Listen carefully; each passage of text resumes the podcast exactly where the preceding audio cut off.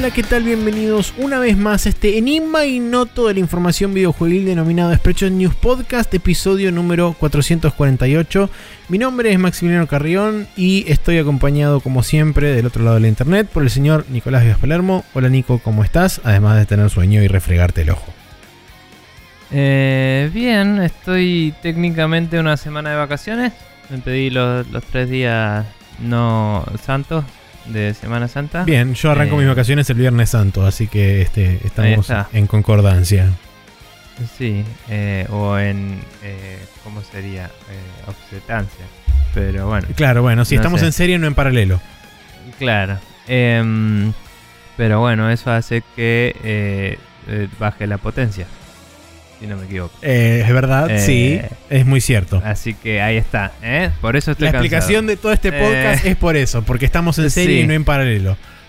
Ajá. Pero bueno, nada. eh, estoy como con ganas de ver si le meto un poquito a, a streams seguido esta semana, ya que voy a estar al pedo. Onda, ponerle que todas las noches. Porque aparte tampoco tengo que entrenar. El profe se tomó la semana, lo cual es raro. Pero bueno, se tomó la semana de, de- entera de, de Semana Santa, porque también está harto como todos, ¿no? Y sí. Eh, el profe de Kung Fu. Así que nada, vamos a ver si streameo seguido. Iba a ver si hacía pixel art, si, si me pongo a codear un poco, si juego, si dibujo cosas. Suscríbanse a twitch.tv barra monkeybot 9k. Em, o follow más bien, pues subscribe, darme plata que no hace falta, no hay problema.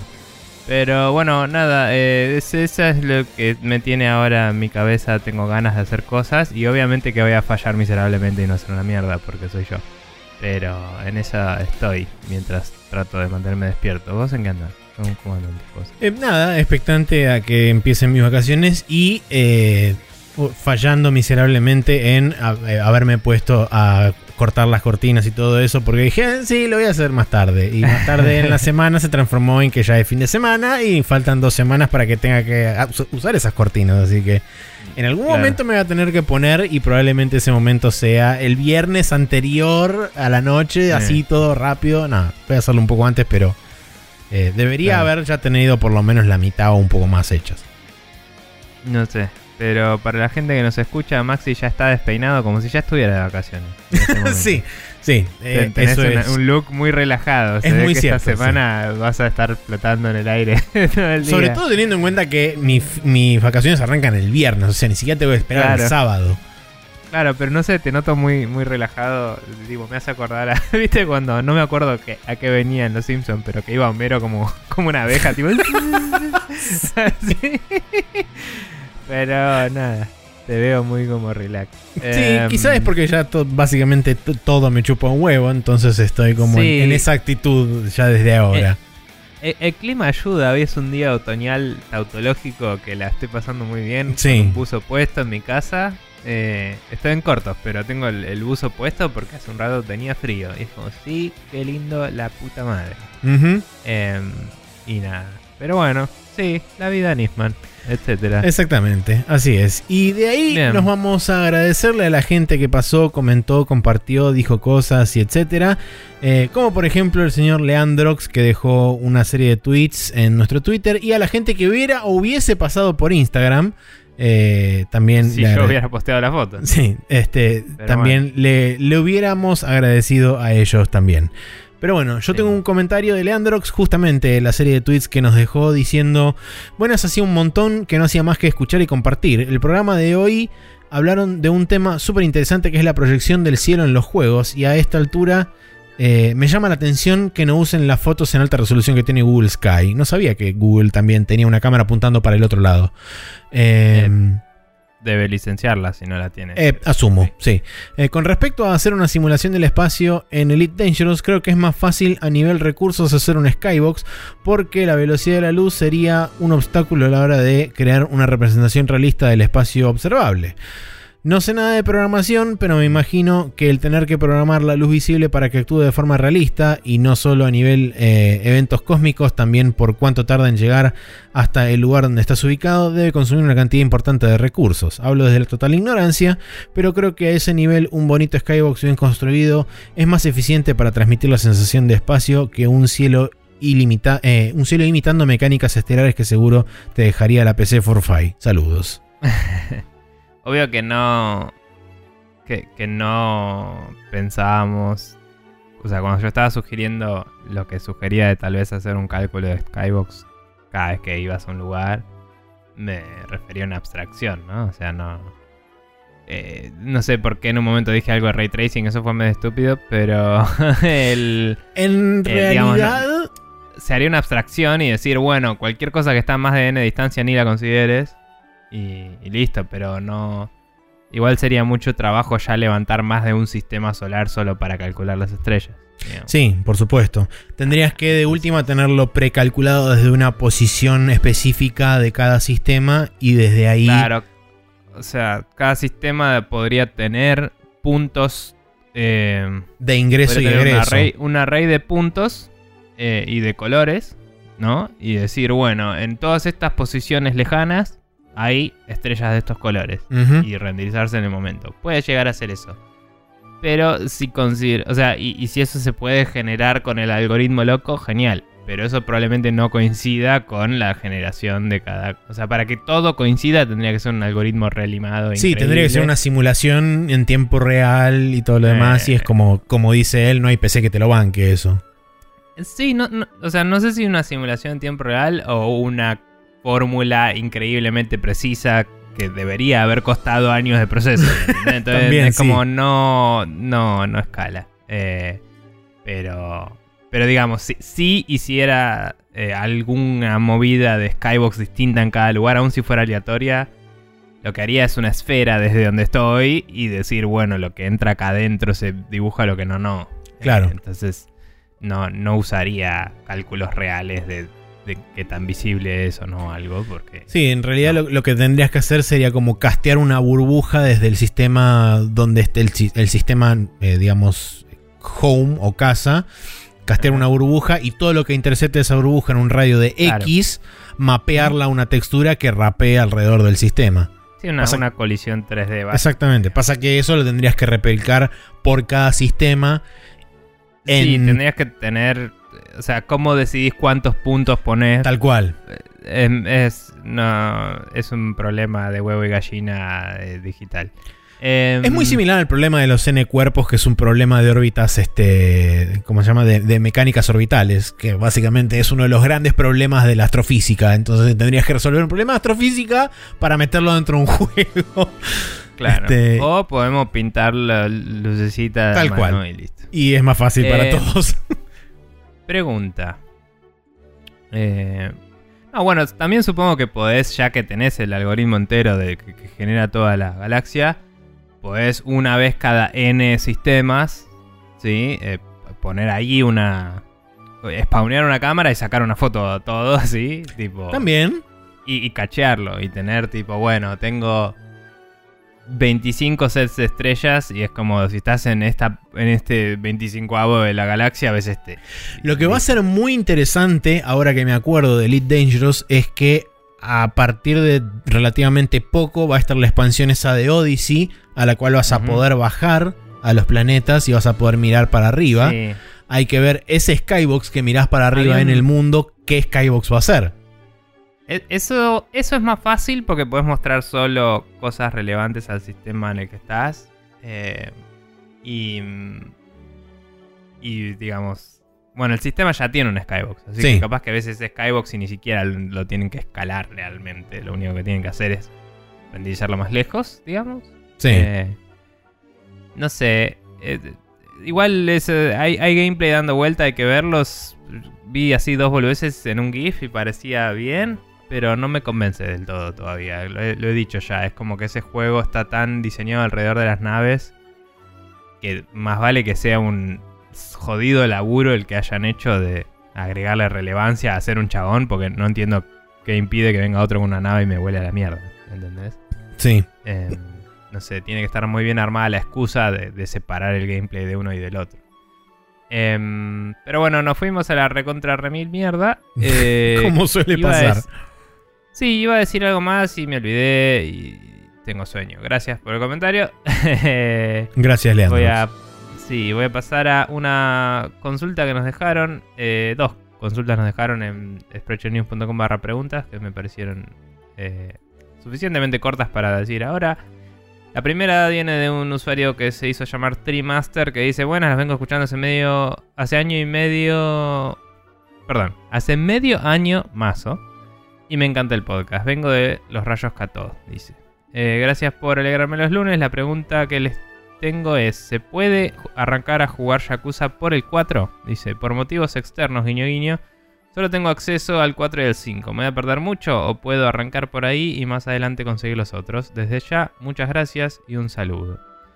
Em, diría que es bastante polémica la idea. Eh, no sé si es imposible porque justo el 4, el protagonista Kiryu está en una situación en particular bastante distinta a los juegos anteriores y es como que todo lo que pasó anterior es su pasado y te lo van planteando de a poco en ese juego. Sí, además Eh. justo al entrar en el 4 vas a entender eh, la relación que tiene justamente Kiryu con otro de los personajes importantes de la franquicia que es Goro Majima, porque justo en el 4 es donde te cuentan buena parte del pasado de Majima y cómo Sí. en cierta Y forma... tenés otros protagonistas, entonces no es Claro. que no saber la historia entera de Kiryu.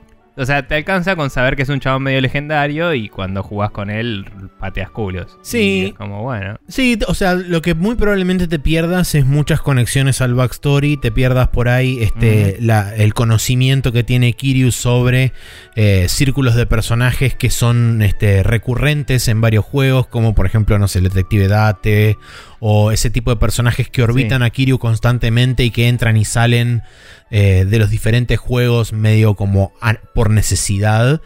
Eh, pero sacando eso, yo creo que por ahí, digamos, el, el bruto de la narrativa y de la historia del 4 eh, lo vas Yo a creo que es entender. disfrutable y que, que es disfrutable así como está. y Sí. que los juegos ya tienen suficientes casualidades en sí mismos como para que varias veces te pase de que llega un personaje y decís, che, ¿por qué este se conoce? Tipo, no importa, se conocían y después por ahí te lo explican. Sí, por ahí Pero- creo que en un lugar donde por ahí te va a faltar bastante contexto es en la relación que tiene Kiryu y Haruka, sobre todo en el 5. Eh, creo que ahí sí vas a tener una desconexión bastante importante porque es una, es una relación que se construye a lo largo de justamente los, los cinco juegos hasta ese momento. Sí.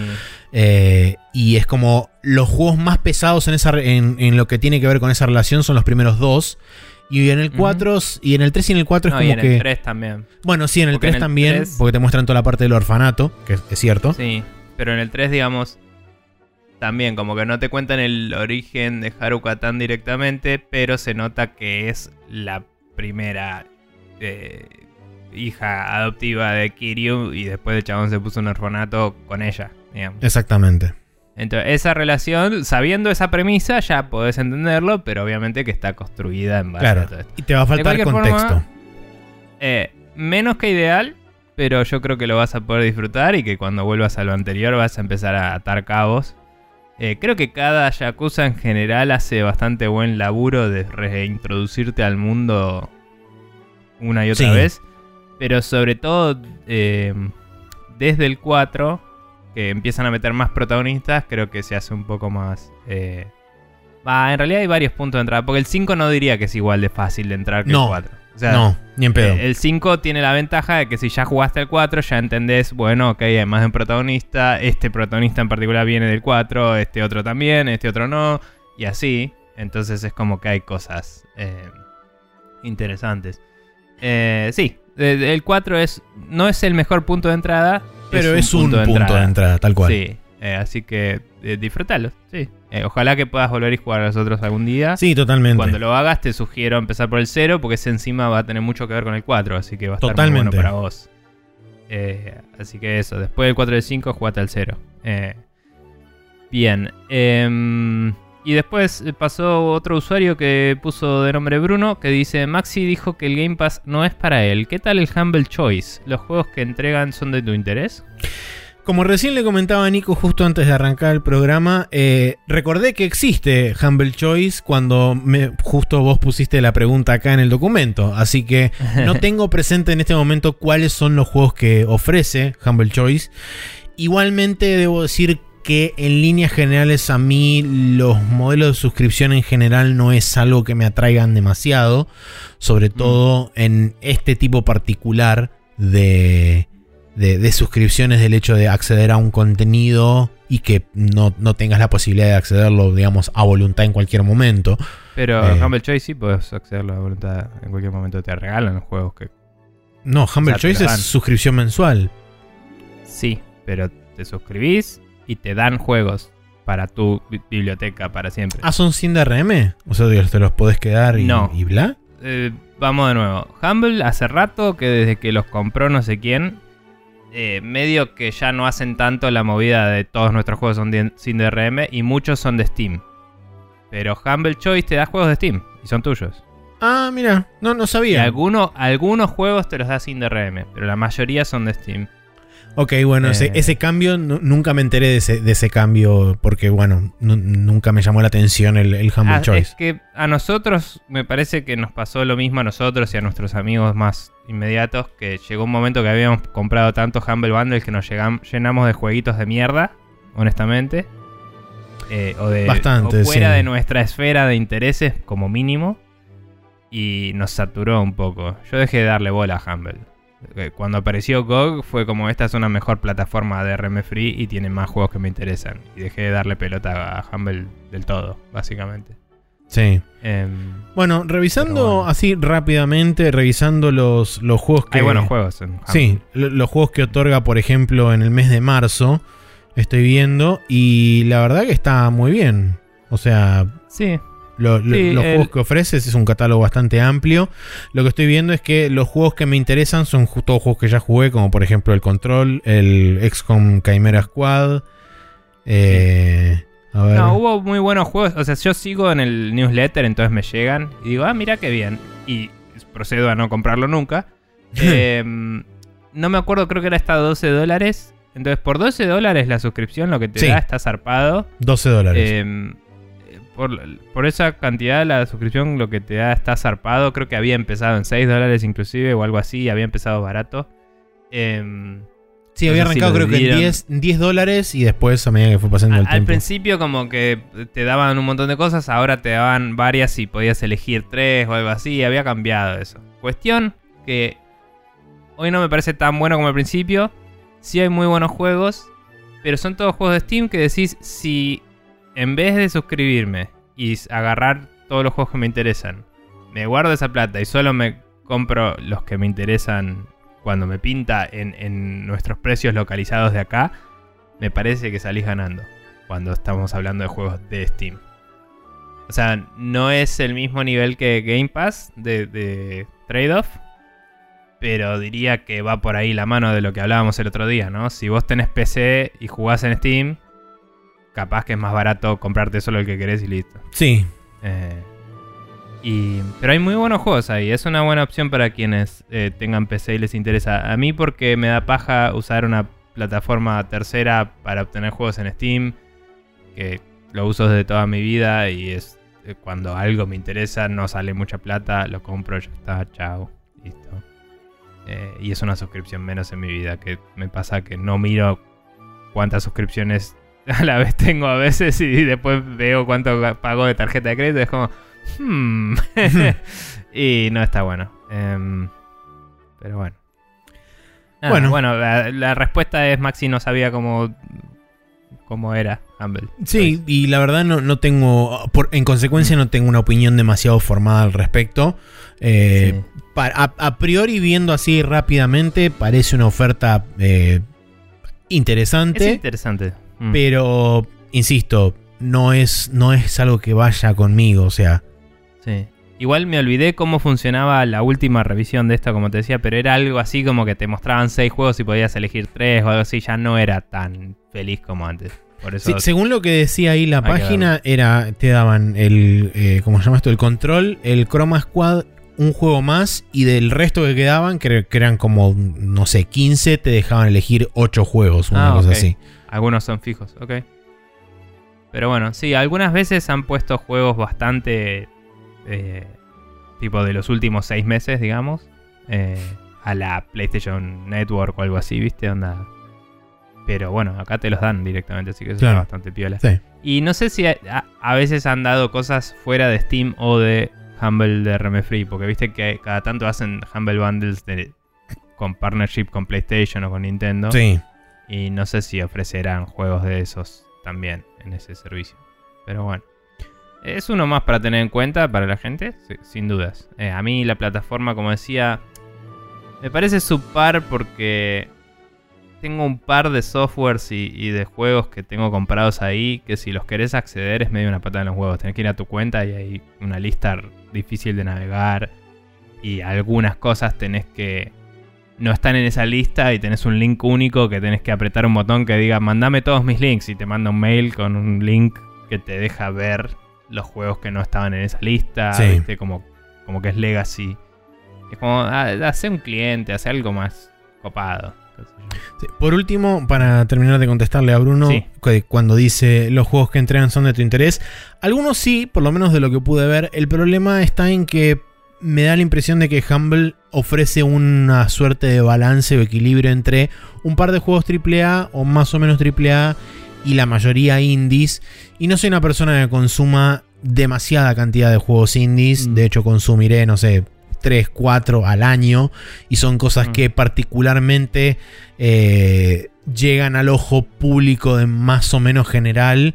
eh, y, y ni siquiera ahí tengo, tienen garantía de que a, mí me interesen ese, ese tipo de cosas. Como dije, mi, mi- a- mi actual catálogo y mi actual interés consiste en 90% juegos japoneses y 10% el resto, incluyendo indies, incluyendo AAA occidental y todo lo demás. Pregunta.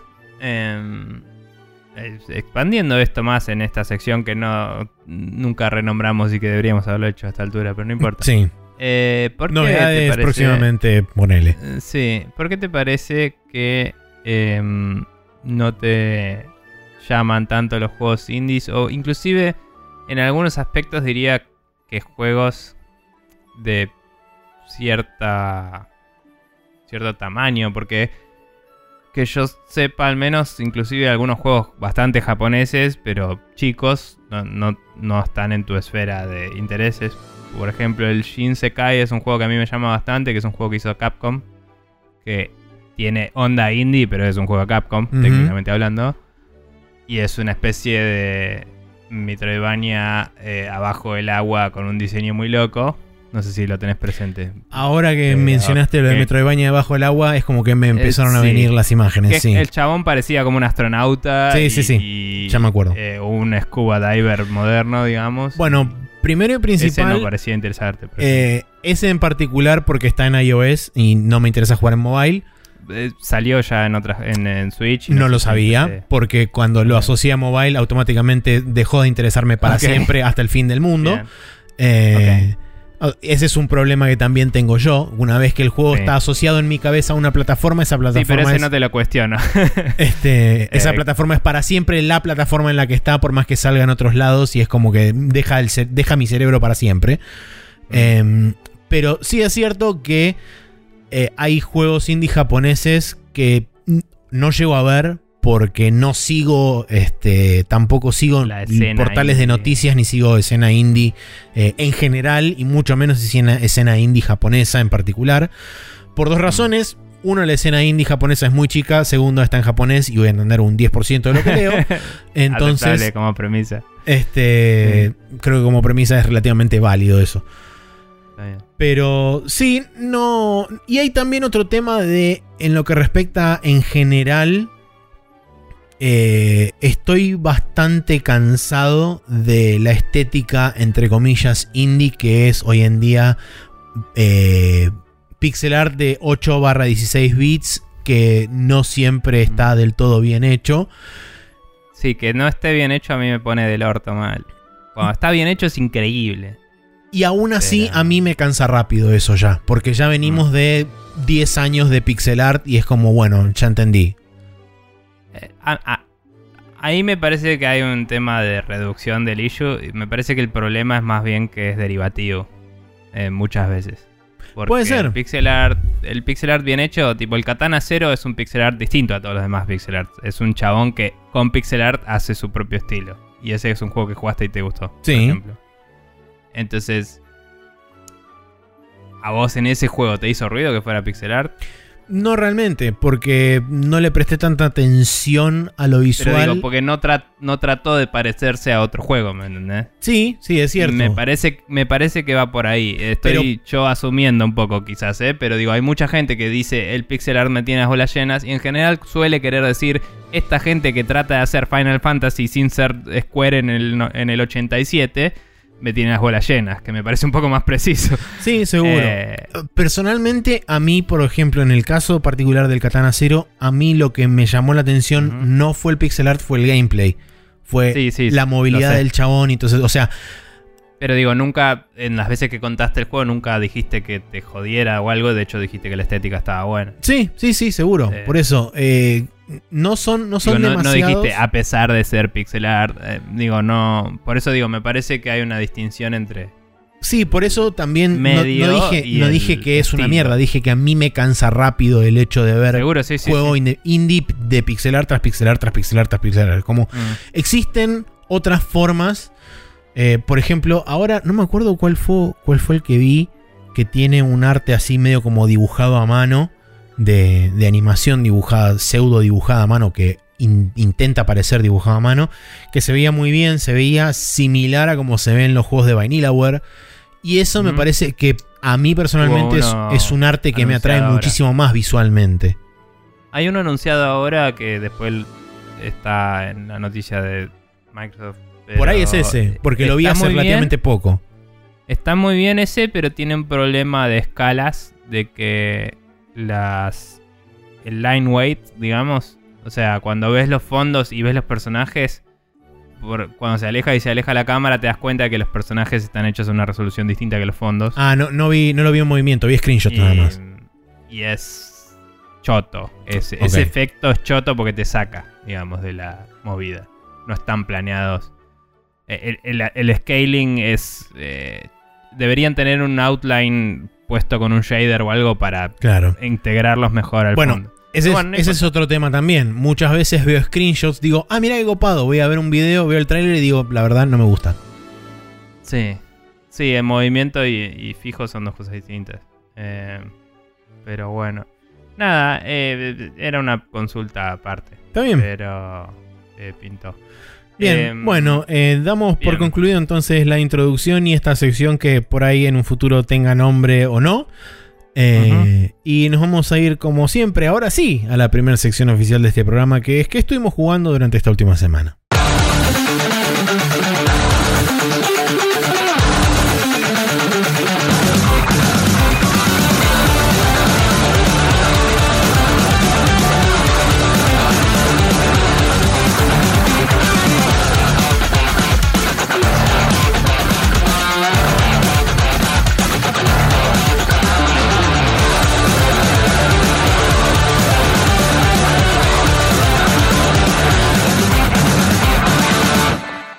Y aquí estamos en el now loading, donde tenemos cosas para comentar de jueguitos que hemos jugado. Nico eh, Hola. hace algo. Bueno, voy a eh, mirar la pantalla y leer uno de los nombres de los juegos que jugué. Me parece Y una idea me excelente. Si querés que te cuente sobre él. Jugué a Love Hero. ¿Querés que te cuente sobre Love Hero? Contame un poco más sobre Loop Hero. Bien. eh, estoy en la última parte y se volvió super grindero y me da un poco más de paja. Eh, Bien. fin. Entonces, Yakuza 5. sí, Yakuza 5. Eh, nada, bueno, el Loop Hero sigue siendo un buen juego todo, pero se volvió grindero como pensaba que se iba a volver Mm. y lo estoy haciendo en un piloto muy automático mientras veo eh, cosas de, de, mm, Giant Bomb. Y la verdad que le estoy dando cada vez menos. es un juego de y- pantalla secundaria ahora, básicamente. Es eh, siempre un poco que lo soportaba, pero digamos que antes escuchaba podcast y ahora veo videos mientras, si eso te dice algo. Claro, sí. O sea, Eh, el nivel de atención pero- fue shifteando considerablemente hacia el otro monitor. Pero bueno, nada, y, y voy, o sea, lo quiero terminar porque estoy ahí nomás, pero me da ultra paja porque hay... eh, nada, no, no lo consideraría un spoiler, pero voy a decir algo sobre el final de este juego. Eh, salten 30 segundos si no les quieren eso. Em, obviamente hay un boss rush al final. Ok. Y es como que en segmentos de la barra de, de todo el loop aparece cada uno de todos los que ya peleaste. Claro, y eso es una y cuando les ganas no te dan la recompensa que te dan si volvés y peleas contra ellos en el acto correspondiente, que podés grandear las habilidades que te da cada uno de los bosses. Entonces es una mierda que no te lo den ahí, pues significa que conviene volver para atrás y grandear los bosses. Y cuando volvés para atrás y grandeas los bosses es más fácil, pero te dan menos rewards cada cosa, entonces no puedes grandear elementos. Entonces tenés que hacer las dos cosas y se vuelve más grindero, digamos. Eh, si querés min-maxear a pleno, digo. Sí, La obvio. verdad es que no quiero min-maxear a pleno. Quería, quería ganar el puto juego. Entonces lo que estaba haciendo era... Hice un par de veces el, el primer loop hasta que le gané el boss de nuevo. Después le gané el segundo. Después le gané el tercero de nuevo. Volví al, al cuarto acto y todavía no lo puedo pasar. Ahí estamos. Bien. Eh, y ya tengo todo desbloqueado. Es como me molesta. O sea, déjame ganar el juego. No, balanceate mejor. No sé, algo. Eh, bien. El Yakuza 5, que debo decir que también, medio que por un rato largo, sobre todo en lo que conté de la cacería y eso, estuve jugando con podcast de fondo. Eh, que lo vengo es- haciendo desde el Yakuza 1 en adelante, la verdad. Que, que, tipo, cada vez que hay parte de SideQuest es como, bueno, podcast de fondo y leo. Digo, ya fue. Eh, pero. mm, Pero bueno, nada. Yakuza 5, eh, ya eh, hice todo el acto entero de, de Haruka y de Koso y de De Akiyama. Akiyama. Y estoy con el otro protagonista que es nuevo de este juego. Eh, y recién lo arranco. Eh, me pareció interesante la introducción. Ya me parece que hay un conflicto medio boludo de cómo se presenta el personaje. Igual que es medio como. Medio como cobarde. Y al toque tenés una quest que. Como que tenés que hacerle una entrevista a alguien. Y esa persona tiene un problema y qué sé yo. Y como que tu solución al problema, a pesar de que se te presenta como un cobarde el chabón, es ir y enfrentarte a unos malos malosos. Vos, digamos. Eh, y es como. Bueno. O sea, no, no, no sé, me parece que ya, ya está entrando en conflicto el personaje consigo mismo. Eh, no sé, hasta ahora una introducción interesante porque es un personaje nada que ver. Eh, pero me parece que es probable que sea el más flojo de este juego. eh, comparable al policía del juego anterior que también tuvo una introducción medio de... Adachi. Soy un policía No, recorrupto. Adachi y no, después perdón, el, el del 4, sí. Sí, que, que era tipo, hola, soy un policía recorrupto. Y después era como, no, porque vos sos un buen policía. Es como, ¿qué? no, o sea, no, no entiendo. Pero, pero bueno, me parece que vamos por ahí. Eh, y me sorprendió que es otro barrio más. O sea, hay un montón de, de distintas locaciones en este Yakuza en particular. Eh, supongo que un total de cinco, si contamos la montaña. Sí. Eh, Son cinco, pero- son cinco locaciones diferentes. Ah, mentira, porque a Kamurocho todavía no fui. Empecé en. En. Coso, en. ¿Dónde era que estaba Kirio? Kirio estaba en Nagoya. Entonces tengo Nagoya. em, Nagoya. Sapporo. La Sapporo, que bueno, también está la cárcel de la montaña, que serían. Ponele que tres. Yo Eh, consideraría la- toda la parte de sí. Saejima un- un sol- una sola locación. Bueno, sí, pero la montaña sí la consideraría como algo aparte, ponele. Eh, por- Sí, técnicamente es un lugar aparte, pero bueno. Bueno, Sapporo y la montaña ya son tres, si lo contamos así. Después tenés Eh, Osaka. Osaka. Y ahora tengo esta que está este chabón que no me sale el nombre de dónde estoy. Eh, Ay, ¿dónde era que estaba el chabón este? No me acuerdo. Eh, o sea, lo, lo escuché dos veces y todavía no sé dónde carajo estoy. No, Y. y después falta Kamurocho. Me sonaba muy familiar, o sea, el- el- no busqué, quería buscar a qué barrio se supone que está emulando, Em, pero escenas sueltas me recordaban bastante... No, no lo pude explorar todavía, porque la primera misión es la típica que no te dejan ir a ningún lado excepto a cumplir la misión, ¿viste? Toda lineal. Fukuoka. ¿Fukuoka es? Ok. No, no sé si pasé o no por Fukuoka. Pero bueno. Eh, nada, la verdad es que vi- visualmente me sonaba, o sea, hay algunas cosas sueltas que son bastante típicas de barrios de Tokio. ¿Fukuoka está en Tokio o está alrededor o ni a palo? Eh, Fukuoka está, ya te digo, ¿dónde mierda está Fukuoka? Porque había un par de cosas que me recordaban a Ikebukuro, que es el barrio donde me quedé en el primer viaje y donde pasé en el segundo viaje y es como el más... No te digo el que más conozco, pero era como... eh, el barrio, tío. No, nada que ver. Fukuoka está. Em, a ver dónde está.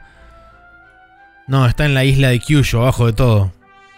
Dale, buenísimo. Nada que ver. eh, nada, no importa. Tenía escenas así familiares, digamos. Eh, igualmente, eh, como dije antes, eh, medio que reitero la crítica, la estructura del Yakuza 5 de presentarte todos en situaciones distintas y todos con cosas que escalan de 0 a n y al final, tipo, aparece un nexo que va combinando de uno al siguiente, eh, te mata el ritmo zarpado. O sea, me saca las ganas de jugar directamente.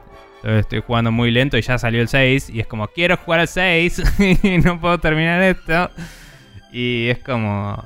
Que no sé absolutamente nada sobre el 6, excepto que hay un bebé y hay que conseguirle leche. Eso es todo lo que sé de ese juego. Em, pero Una gran se llama. The Song of Life. Se llama The Song of Life y eso es suficiente para decir esto va a ser increíble. Entonces necesito jugar ese juego. Aparte él tiene el motor de con el que estaba hecho el, el, el 2 después. Sí, es el, el que- Dragon Engine, la primera iteración del Dragon Engine.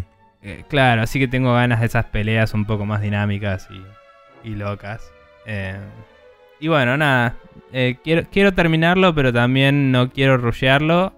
Y, y me está dando un poco de paja. Así que en esa estamos. ¿A vos te había gustado todo el 5 o le veías estos problemas Eh? Tuvo altibajos, pasa que yo no puedo ser este eh, objetivo con la saga Yakuza porque a mí me encanta y ya el solo hecho de haberlo podido también, jugar bueno.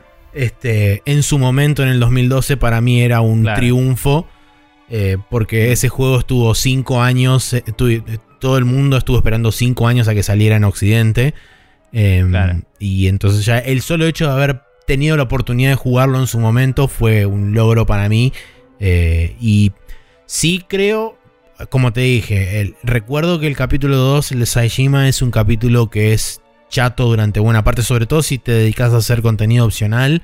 Eh, es, un, es un lugar donde se para bastante la narrativa y después empieza a repuntar en el último tercio de la historia de, de Saishima. Sí. Eh, el- digamos que el, el juego lo remedia, me- a mí personalmente me lo remedió bastante bien con el- el- la vuelta de tuerca que hacen pasando el capítulo 3. Con todo el Sí, capítulo estuvo 3, tanto la parte A como la de B, con Haruka y, Eso estuvo Seiji- bien, y sí. Akiyama. Si te soy sincero, de la parte 4, que es la del beisbolista, recuerdo relativamente poco, recuerdo el principio, sobre Está todo... una moto haciendo un montón de ruido. Ok. Este, recuerdo Sí. el principio donde estaba el chabón que le este, que tiene todo el problema con el quilombo del partido, eh, las Sí. consecuencias de ese quilombo, la aparición de un personaje que no sé si ya viste este, hasta el no sé, momento. dejémoslo ahí. ok. Y- Y Pero, digamos, sí. Eh, se introdujo que es un beisbolista y después saltó a tiempo más tarde y ya no es un beisbolista. Y ahí estoy, digamos. Ah, ok, entonces no, no te enteraste cuál fue el conflicto que hizo que dejara de ser un beisbolista. No todavía. Creo. Creo que se sugirió algo, pero no, no, no Ok, tuve un flashback bueno. o una exploración de eso. Eh, que un- Tengo una, que ir al batting cage a ganar plata porque no tengo plata. Sí, este una, vez, una vez que sabes eso y que medio como que te cierran un poco el, el, el backstory del Sí, chabón. imagino que una vez que conecte va a estar bueno. Mi pregunta, o sea, no es mi pregunta. Mi crítica es que en cada capítulo tengo que volver a esperar a que conecte. Y el único capítulo después del 1 que fue interesante inmediatamente fue. Bueno, está bien. pues, Digamos que hasta ahora miti miti, ¿no? Porque el 1 es interesante. eh, aunque también es medio como que querés meterte en la historia porque estás muy andando de taxi, un poco. Eh, el segundo es muy largo. El tercero es inmediatamente interesante porque estás viendo qué pasó con Haruka en todo este tiempo. Entonces es au- automáticamente es interesante si venís siguiendo la saga. Si no venís siguiendo la saga, imagino que debe ser un poco raro. Sí. Y el cuarto es como que tengo que otra vez ver cuando me cuentan qué tiene que ver con la historia de esto. Y es como, mostrame la historia. no sé, hace, hace 25 horas que estoy jugando este juego. Quiero saber cómo sigue. Tipo, esa es la crítica, nada más. Pero bueno, qué sé yo. Eh, igual, está bien, eh, pero, pero hace que la, en vez de una curva dramática así estándar, digamos, es más como una onda sinoidal medio rara. Sí, o sea, entiendo la crítica, personalmente no lo vi de esa forma, así que no, no puedo este, empatizar con eso. Eh, mm. Pero bueno, a, mí lo que me pasó es que cada inicio yo lo tomé como que estaban arrancando desde un momento similar en cronología y entonces como que estaba jugando momentos paralelos o pseudo paralelos. Este... Es muy probable. El único problema, me parece, es que las duraciones. Puede ser. Eh, tipo, de nuevo, si seguís lo que el mismo juego te sugiere, puedes pasar como tres semanas en una montaña solo para que la historia haya avanzado un día. y es como, bueno, no sé. Y, el juego te lo sugiere, no es tipo este contenido está acá si querés jugarlo. Es ayúdame a salvar a mi pueblo. Y es como, bueno, está bien, te ayudo a salvar a tu pueblo. Pero bueno. Bueno, nada, sí, ya habíamos hablado de eso y, ahora eh, quizás estoy juzgando prematuramente porque literalmente empezó el capítulo. Cuando pude grabé y lo dejé ahí. Capaz que al toque ya arranca este capítulo. Pero... qué sé yo. Em, bien. Maxi. Bueno, yo eh, como terminé el Persona 5 Strikers, eh, me dediqué a buscar otra cosa eh, quería arrancar el juego que básicamente es Castlevania, pero con un skin de Lodos of War, este, Lodos War encima. Pero recién el update salió hoy, así que este, lo voy a jugar para la semana que viene.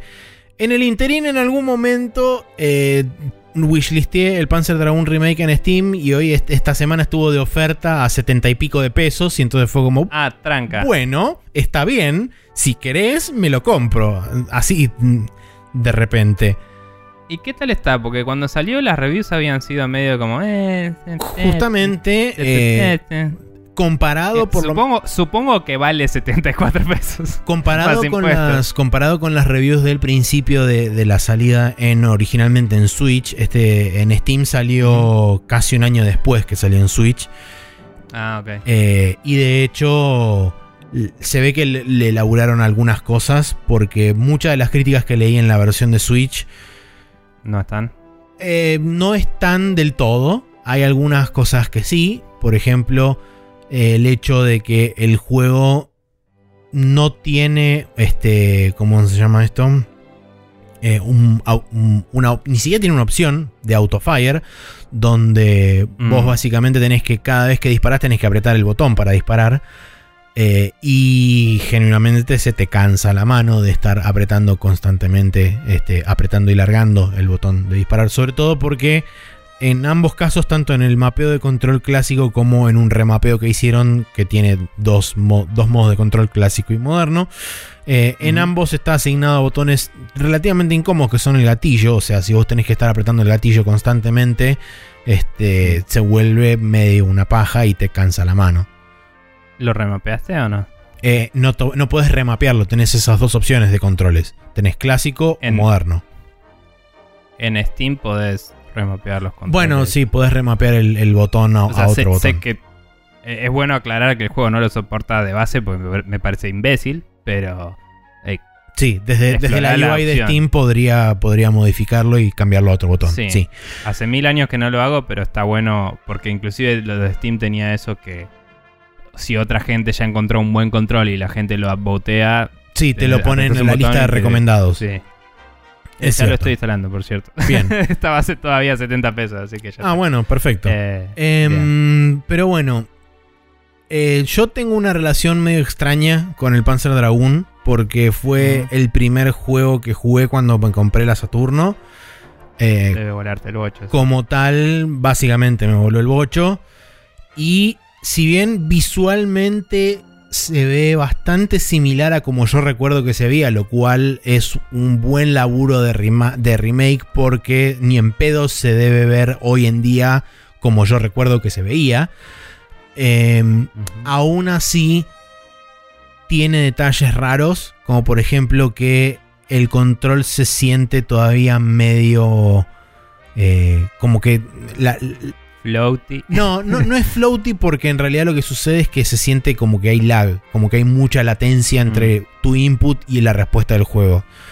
Eh, lo cual lleva a que, por suerte, dije, no me voy a hacer el pistola, no voy a confiar en mi nostalgia, lo voy a poner en easy para arrancar y si de vez veo que el juego me lo estoy pasando de taquito, después lo paso a normal y vemos. Eh, por suerte lo arranqué en easy. Em, porque realmente con el movimiento que tiene, te terminás acostumbrando. Eh, yo por ahora voy por el episodio 4, son 7 en total. O sea, es un juego relativamente corto.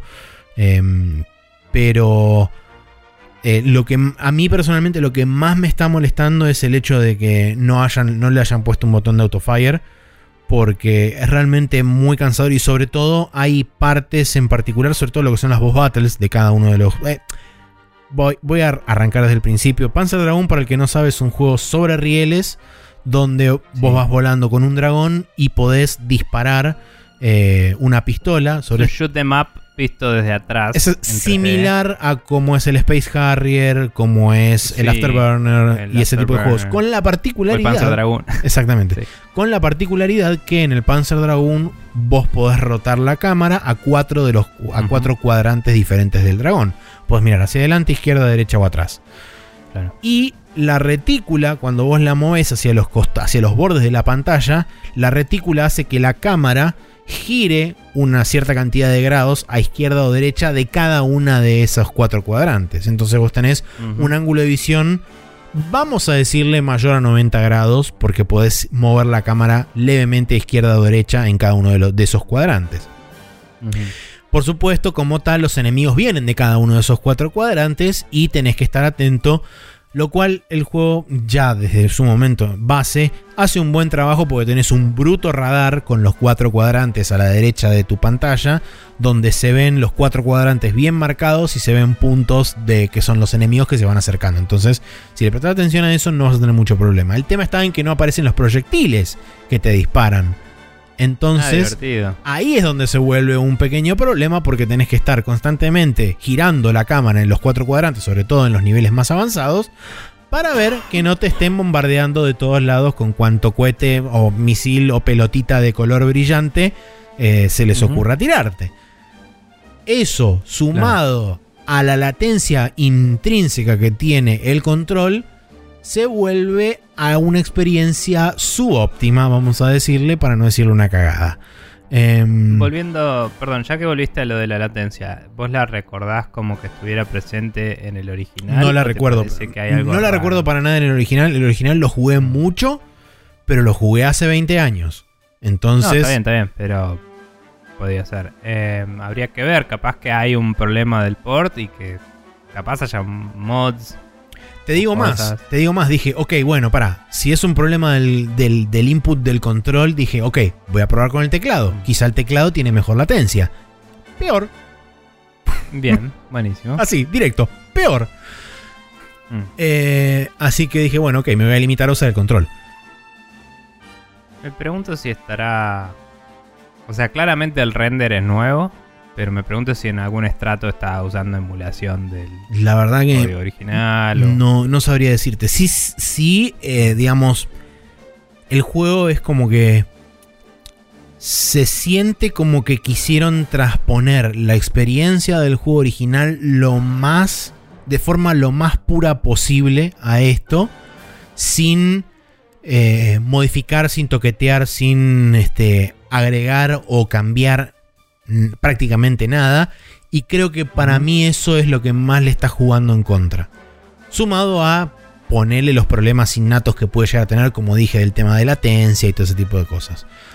Porque es como que me da la impresión de que fue una remake hecha con tanto respeto que casi te diría que se hizo con miedo a que cambiar algo potencialmente signifique romperlo y que incurrir en la furia de Sega eh, o algo por el estilo, no sé. Esa es la impresión que me da a mí eh, después de haberlo jugado durante un par de horas, un- dos días seguidos. Está bien. O sea que son cagones. No, pero. em, está bien. Yo eh, creo que lo he mencionado. Yo este juego es un juego que nunca pude jugar en su momento y siempre quería jugarlo. Sí. Medio como. Ni siquiera es un género de juegos que me fascine. Pero cuando era chico eh, se veía súper increíble ese juego. Y lo pasaban en eh, Cybernet. Sí. en la tele. Todo el tiempo. Siempre pasaban ese o esos capítulos donde mostraban el Panzer Dragoon. Y yo estaba tipo, holy shit. Bueno, el Panzer yes, Dragoon Zwei, wow. que es el segundo, es un juego que está muchísimo mejor este, eh, diseñado, pensado, armado y qué sé yo. Y es un juego que incluso también tiene auto- botón de autofire de movida, o sea, es un juego que ya viene con eso. Eh, y es el más famoso de la trilogía de Saturno, porque tenés el Panzer Dragoon, Panzer Dragoon Zwei y Panzer Dragoon Saga que son los tres juegos que salieron para Saturn. El Zwei y el Saga son los que son mejor recordados. El Ujú. Dragoon original fue como el que. El, el, el, el que mm, explotó, si querés, medio tarde. Porque fueron los más conocidos el 2 y el 3. Pero igualmente yo. Es que el otro lo conocieron también en el Horta. El Horta tenía una remake del 1. adentro. El, el Horta creo que fue el que salió port, para bien. Xbox. Para Xbox Sí. original. Que tenía una, sí, pero una- tenía. tenía una versión del 1 un- metida adentro, creo. Sí, creo que era como un. No sé si no era una. Estaba hecho en el motor del Horta, obviamente. Y no sé si todos los enemigos del Horta eh, estaban en el 1 o cómo hicieron para recrearlo, pero, pero bueno. Eh, Sí. Y lo que te iba a preguntar, ¿vos tenés idea si ese, por ejemplo, el del Horta, tenía autofire o si los otros tenían autofire, que es una que es la crítica que decías que... no me, no, no me fijé. Y honestamente no lo sé. Porque cuando. O sea, después de haber jugado Panzer Dragoon y no haberlo podido terminar nunca porque mi disco estaba achotado, entonces cada vez que iniciaba el Stage 7 se rompía el juego y no podía avanzar. Eh, y de ahí viene mi vendetta personal con este juego. Quiero terminarlo 20 años después, pero lo quiero terminar. Eh, después jugué. Nunca lo tuve, pero jugué un, pude jugar un poco porque me prestaron el disco original del Zwei y lo jugué un toque. Nunca pude jugar el Saga. Y desde el momento en que vendí la, la Saturno, medio como que le perdí el rastro a la franquicia. Me enteré muchos años después de que existía el Horta siquiera. Así que no tengo mucho conocimiento Claro. sobre qué pasó con Panzer Dragoon más allá de eso. Y más allá del juego que en su momento anunciaron, eh, creo que para 360, el, el Crimson Dragon, que tenía algo que ver con la IP, pero era medio como una secuela espiritual, una movida de esas. Eh, pero hasta ahí llega mi conocimiento. claro, no era como el Leer, que era el juego de dragones definitivo. No, Dios Eh, mío. pero sí, bueno, de alguna u otra forma ambos tenemos cuentas pendientes con este jueguito, así que ahora ya me lo estoy instalando como decía. Eh, ¿Qué te iba a decir? Bueno, la, la bendita emulación podría resolverte algunas de tus otras deudas con esta saga, me parece. Sí, sí, sobre esta- todo porque ahora se hicieron avances bastante importantes en la emulación de Sega Saturn, entonces es como que se abrió un nuevo catálogo de juegos históricos para poder revisar. Sí, porque hace un par de años se arregló el tema, o sea, se pudo descular el tema que nunca se había podido descular. De los coprocesadores creo que era, ¿no? De que... No me acuerdo, había, sí.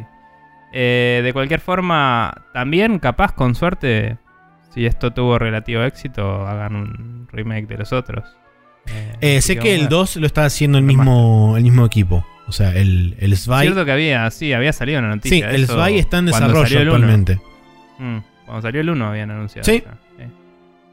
Bueno, bien. Eh, buena onda. Buen repaso de- también de la historia del asunto. Em, ¿Y por dónde vas? ¿Vas? ¿Ya avanzaste bastante? Eh, estoy en el episodio, estoy arrancando el episodio 5. Eh, Ok. Pasé la- las primeras Son 4, son 7 en total. Ocho, Siete. Ah, te quedaste al final, final, con cuando Sí, no sí, podías era el, el final del último. O sea, arrancaba el último stage y el juego se congelaba. Y era como. Ok. Oh, qué paja. Bueno. Eh, ¿Y cuántas horas son, sabes? Así, digamos. Si no te morís más o menos más que una vez por Sí, ponele, ponele que te morís una vez por stage, que jugándolo en Easy es básicamente imposible. Em, yo hasta ahora debo. A ver, me voy a fijar en Steam. Digo, ¿es un juego de 7 horas? ¿Es un juego de 3 horas? ¿Es un juego de.? Eh, es un juego de unas 4 o 5, creo. Está bien, listo. Sí, es un, un shoot de maps, suele ser por ahí. Sí, por eso, todo- tiemp- todo va a el depender. time, cuando lo ganás, tiende a estar por ahí. Claro, igualmente pone los primeros dos stages son relativamente cortos, el tercer stage es un poco más largo, el cuarto es un poco Mm. más largo el 3, y entonces es como que quizás lo extienden un poco más de esa forma, pero yo creo que más de 6 horas, así como una locura, no creo que tenga.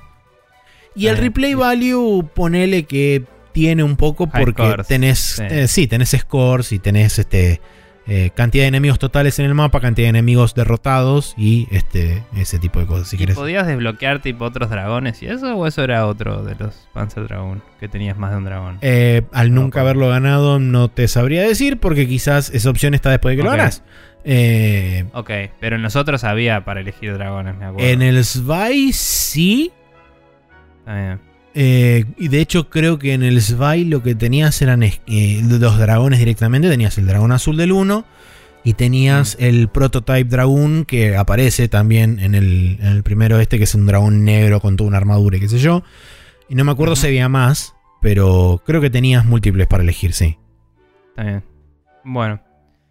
Em, bueno, si, si querés paso al último juego Dale. este. Que nada, hace poco Seba Saga en Café Fandango eh, mencionó que estaba jugando al Resident Evil 1. Y dije, ah, nunca gané el Resident Evil 1 al final. Eh, hay varios videos, de hecho, en nuestro canal de YouTube. Sí, ahí quedó colgado en un momento X y ahí quedó. Sí. em, y fue como, "Ah, voy a volver a jugarlo en stream y le voy a decir a Seba a ver si quiere sumarse. Y se sumó. Así que vía Discord estábamos conectados. eh, puse un poquito el layout un poco más cheto, así con mi una burbujita conmigo de un lado y otra con Seba del otro, usando máscaras redondas ¿no? sobre el video. Y, mm, y el gameplay. Y nada, me puse a jugar desde el principio el Resident Evil 1 eh, Remake en HD, ¿no? La versión que salió en... eh, Originalmente no en qué GameCube. año salió, pero sí, sí, es la versión de GameCube eh, que salió para Play 3, 4, etc. Para Play 3 también, ¿no? Había salido.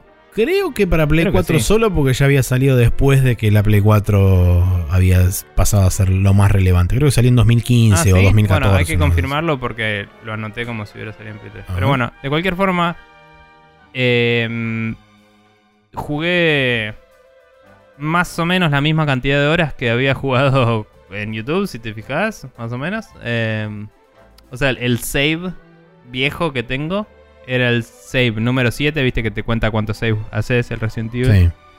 Y iba unas 4 horas y pico. Y acá jugué 3 horas y pico, 4. eh, y grabé creo que 7 u 8 veces también. Eh, y mientras que estoy más o menos en la misma, hice otras cosas que no, no había hecho, que yo recuerde. Eh. Salió en Play 3, sí. Sí, Play 3 ok. y 360. Em, sí, me parecía que era fines de esa generación. Eh, pero bueno, nada, la... mm, eh, o sea, con algunas ayudas de, de Seba, de... Más bien, viste, para decir no perdamos el tiempo, ¿no? De no morirme y tener que hacer todo de nuevo. A veces le pregunto, che, tipo, ¿me mando o, o te parece mejor que me guarde? Y él, que ya jugó, ya casi lo terminó el juego. Por ahí me decía, y mejor fíjate grabar acá, o y no, mandate y después volver, o cosas así. Pero si yo decidía hacer algo, como que no me decía, no, no lo hagas porque bla. Así que como que un poco de consulta y un poco de charlar del diseño del juego, de- de las cosas y de hablar con el chat. Y nada, me gustó, fue llevadero, es un formato que quería hacer hace rato, streameando, de hablar con alguien mientras. Eh, quería hacerlo con, con mi amiga Belén cuando jugaba Dark Souls, pero nunca dieron los horarios. Y capaz tendría que decirle a Emi, a ver si se copa. Eh, que a veces se mete al stream. Em, Emi Arguile, amigo tuyo de tu vida. Eh, pero. Pero bueno, nada, digo. mm, Como que me, me parece que fluye un poco más la conversación en el chat y eso mientras juego un juego que requiera mi atención bastante, Sí. digamos, comparado con jugar solo. Eh, porque nada, la última vez que había streameado Dark Souls en particular, que estaba muy contra un boss, es como que no fluía el chat y se volvía medio choto el stream, me parece. Eh, porque era yo muriendo y el chat reaccionando a mi muerte y después no hablar nada por un rato porque estaba peleando. Entonces era medio choto. Eh, pero me parece que así sea mucho mejor. El Resident Evil 1 sigue estando muy bueno. Eh, bastante justo el balance. Yo lo estoy jugando en normal. Eh, Seba lo había jugado en, en, fácil y le sorprendió lo que me está costando matar todo. O sea, ve la cantidad de balas que estoy gastando en un zombie y dice, ah, la mierda. Sí. Em, y Seba no sabía que se pueden prender fuego los zombies para que no se conviertan en zombies rojos. Por- Y creo que en Easy no está eso. ¿No hay zombies rojos? Me parece que no. Me parece que sí, porque Seba sabía que eso existía. Ah, pero- bueno, entonces sí. pero son mucho más fáciles de matar. Y nunca se fijó, digamos. Puede ser también. Em, pero bueno, de cualquier forma, em, lo estoy jugando en normal. Ya tengo la escopeta. eh, ya eh, agarré las primeras dos llaves. O sea, la, la que está entre la estatua esa que tiene el escudo con pinche, ya la agarré. Ah, Que es la estatua de armadura, si no me equivoco. sí. Eh, y estaba desbloqueando varias puertas y tengo un par de lugares todavía que explorar que fue como, bueno, los hacemos la próxima. Eh, O sea, todavía Y- no saliste de la mansión, estás explorando el interior. no, no, solo me asomé un poco al jardín y ya tengo dos de las máscaras, creo. O uno o dos, no me acuerdo. De las máscaras que hay que poner en el, en el subsuelo ese re loco afuera. Sí. Eh, Claro, bueno, pero vos saliste al, al cementerio interno de la mansión. Yo te estoy hablando de. Claro, digo, no. el- nunca salí de la mansión en mi vida. No sé cómo es el laboratorio y no sé si hay algo más que el laboratorio. Tengo entendido que es mansión laboratorio. Eh, Sí, en realidad es mansión guest house y después la tercera área es el laboratorio. Ok. Eh, y bueno, nada, estoy ahí ya, pero ya exploré bastante de la mansión y, y me quedan Sí, pocas cosas. la mansión digamos que es la parte más grande porque, sobre todo en, en- en el remaster o la remake esta que hicieron, porque le expandieron Bastante bastante, le agregaron áreas nuevas, le agregaron pisos extra que no tenía en la original. Este, Sí, la original era solo el primero y segundo. Eh, ¿no? la original era primer y segundo piso nada más. Esta tiene subsuelo, tiene el área externa, tiene el, el tercer piso arriba de todo donde está la llave de la armadura. Tiene varias Claro, cosas. eso es otro piso técnicamente hablando, pero es un cachito nomás. Bueno, no pude abrir la puerta que está ahí porque necesita la de casco, tengo que ver dónde sacó esa todavía. Sí.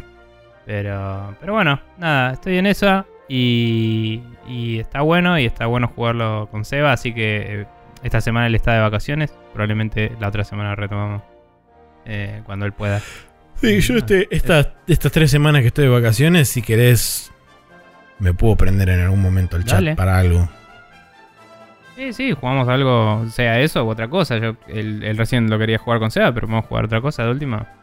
No me acuerdo qué juego te dije hace poco. No me acuerdo si era la aventura de Blade Runner o el Fate of Ah. Atlantis. Alguno de esos dos era.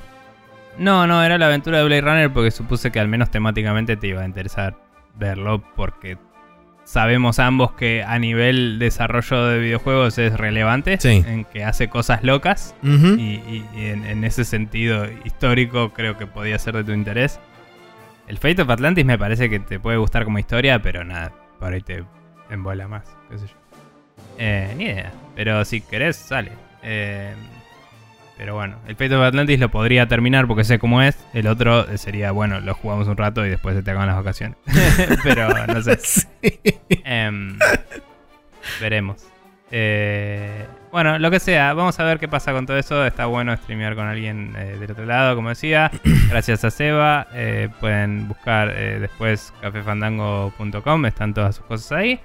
Y está haciendo un podcast más del cual voy a recomendar al final del programa. Así que eh, gracias a él, eh, escúchenlo. Muy bien. Eh, bien, Eso es todo. eso es todo. Entonces, esta semana hemos jugado Panzer Dragoon Remake, que está disponible para PC, Play 4, Switch y Xbox. El Resident Evil Remake HD para PC, Play 3, Play 4, Switch y Xbox. Eh, no sé si está para Switch, creo que no está para Switch. Está para la otra Eh. consola, para las otras consolas de. Estaba para Wii U también, ahora que lo pienso. Y creo que salió para Switch. Ahora te lo- Ok, bien. El Loop Hero que está disponible en PC y el Yakuza 5 Remastered que está en PC, Xbox y PlayStation 4. Y la versión sin remaster en Play 3.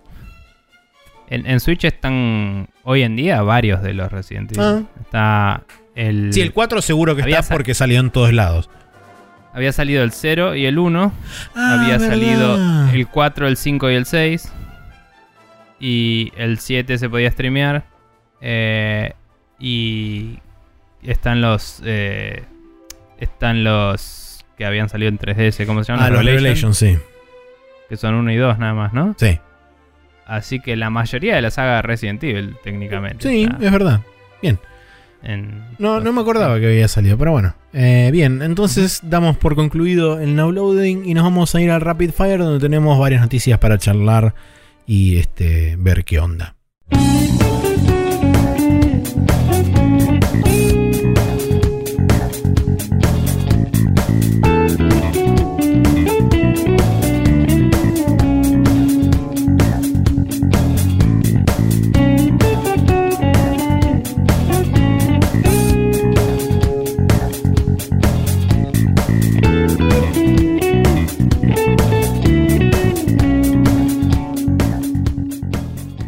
Rapid, Fire que arranca con la primera noticia que dice Microsoft renombra, eh, renombra, no, Microsoft Renombra. renombra Xbox Live a Xbox Network para evitar confusiones con Xbox Live Gold y hacer el servicio, entre comillas, más descriptivo.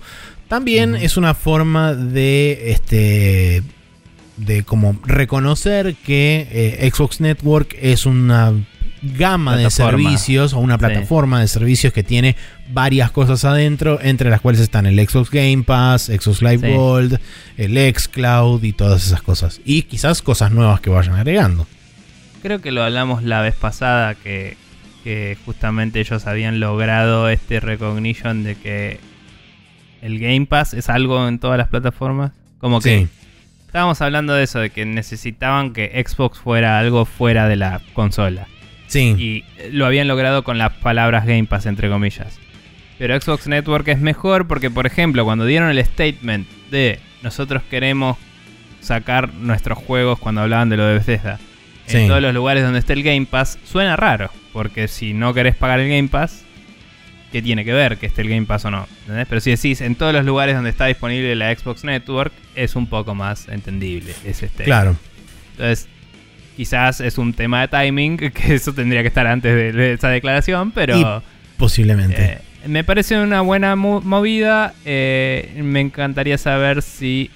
eh, creo que el Live Gold va a seguir llamándose Live Gold todavía.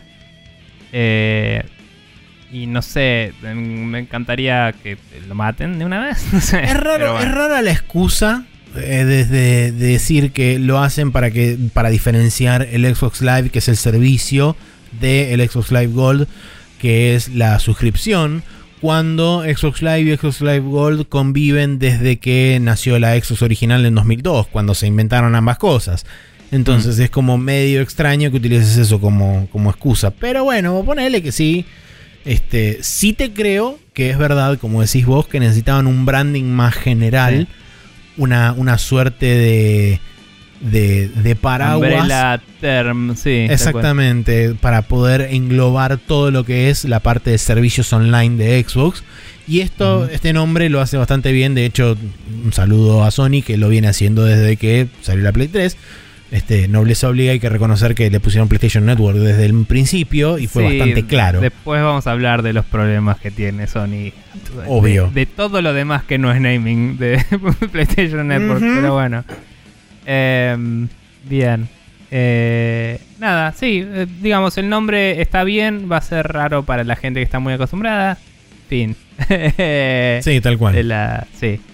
Em, pasando al siguiente, Niantic se une con Nintendo para hacer un juego de AR de Pikmin. Eh, vos habías puesto acá, se vuelve a unir con Nintendo, pero hice la distinción porque eh, antes se había unido con The Pokémon Company, que no es lo mismo.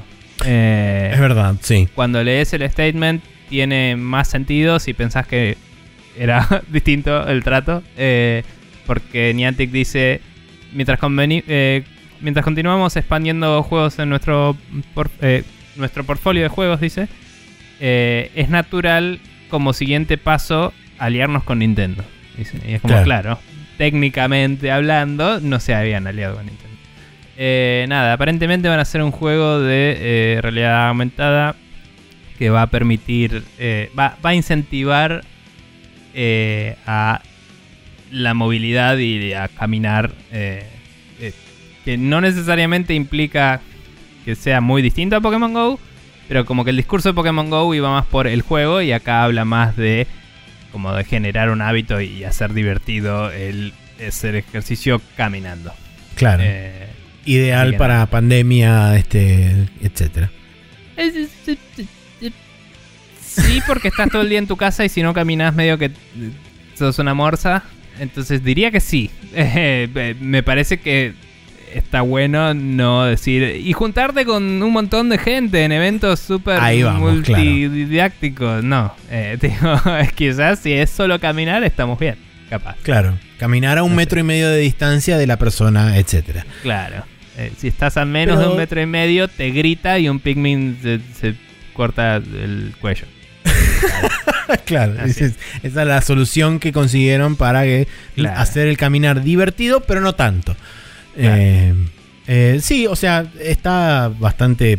Es, es como bien dice ahí el chabón, es el paso lógico a seguir. Agarrar una franquicia que se preste a este tipo de cosas. Pikmin es una franquicia que este, se desarrolla en exteriores y que tiene que Sí. ver mucho con el tema de ir y venir y movilizar Y que en los- cosas. En los, forms que ya tenés escritos no tenés que cambiar tantas letras de Pokémon a Pikmin tampoco. Cambias un par y estás. tipo, También. eh, Muy importante eso, porque sí. es reutilización de assets, chicos. Claro. Este. y lo ves y tiene la P de Pokémon. La tiene K de la Pokémon. P, la K, sí, sí. Este, bien. Eh, Bueno, eh, felicidades a Niantic y a Nintendo por este reutilizar muy bien los assets, qué sé yo, no sé. Eh, Me bien, pregunto si van a tener lo- tipo lugares importantes en exactamente los mismos lugares donde están los centros Pokémon Sí. usan tipo, el los mismo gimnasios- geodata. Los gimnasios de Pokémon y los portales de el ¿cómo mierda se llamaba? Ingress. Ingress, que eran en el mismo lugar y veía gente jugando los dos juegos y mirándose mal porque era como, ah, esta gente nueva y ah, esta gente vieja, es como la puta madre. Son todos Bueno, nerds. Ahora lo- ellos Pero juntos bueno. van a poder mirar a la gente nueva que va a ser la gente que viene a jugar al Pikmin en esos lugares. claro, pero esos van a estar mirando para abajo porque los Pikmin son chiquitos. Es verdad. Ahí está. Bien. Eh, eh, perdón, hace un hablaba par de realidad aumentada y eso también. eh, cabe destacar que decía como que eh, usando la realidad aumentada se podía lograr esta ilusión de que los Pikmin viven entre nosotros, etcétera. Así que no sé a dónde van a ir con mecánicas y eso. Pero bueno, continúa. Sí, la próxima noticia dice que en un nuevo reporte de Bloomberg, aseguran, de Bloomberg Japón, vale la pena aclarar, aseguran que la actualización de la Nintendo Switch traería soporte para la tecnología DLSS de Nvidia, entre otras novedades. Este reporte viene de Takahashi Moshi- eh, Mochizuki, que es justamente un, un reportero de Bloomberg en Japón. Eh, Y aparentemente, según gente eh, ¿cómo se llama esto? Eh, enterada de la, de la materia o de los movimientos internos de Nintendo, Sí. reportarían que aparentemente la nueva Switch, o como yo la denominé porque Nintendo lo va a hacer de esa forma, la New Nintendo Switch Excel, nada de. Super Nintendo Switch a pesar de que es el nombre que todo el mundo le está llamando en Internet.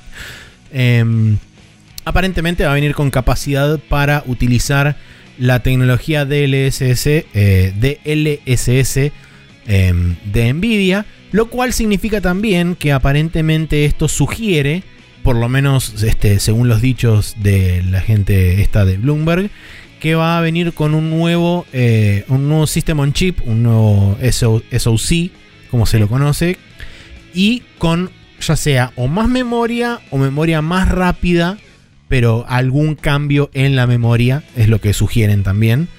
Eh, así que nada, nuevos detalles sobre, sobre la, nueva, la nueva Nintendo Switch.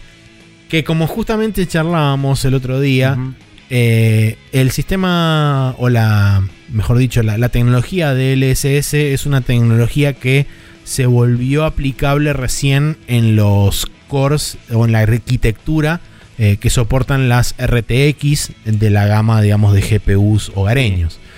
Eh, porque Sí, justamente... de la serie 2000 en adelante, digamos. Exactamente, porque traen los famosos Tensor Cores, que son los que permiten hacer que esta, que no me acuerdo ahora cu- cuál es la sigla específica, sé que es SS Super Sampling, no me acuerdo de lo otro.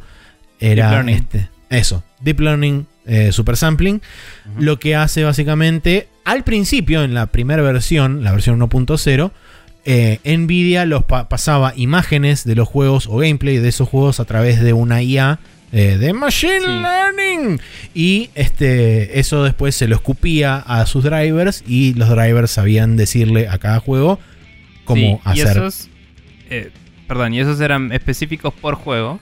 Sí. Eh, entonces había pocos juegos que lo soportaran, era medio un partnership y eh, por eso salían siempre los Game Ready Drivers, que siguen saliendo, ¿no? Pero digo, como que era más común en ese momento los Game Ready Drivers porque salían todo el tiempo.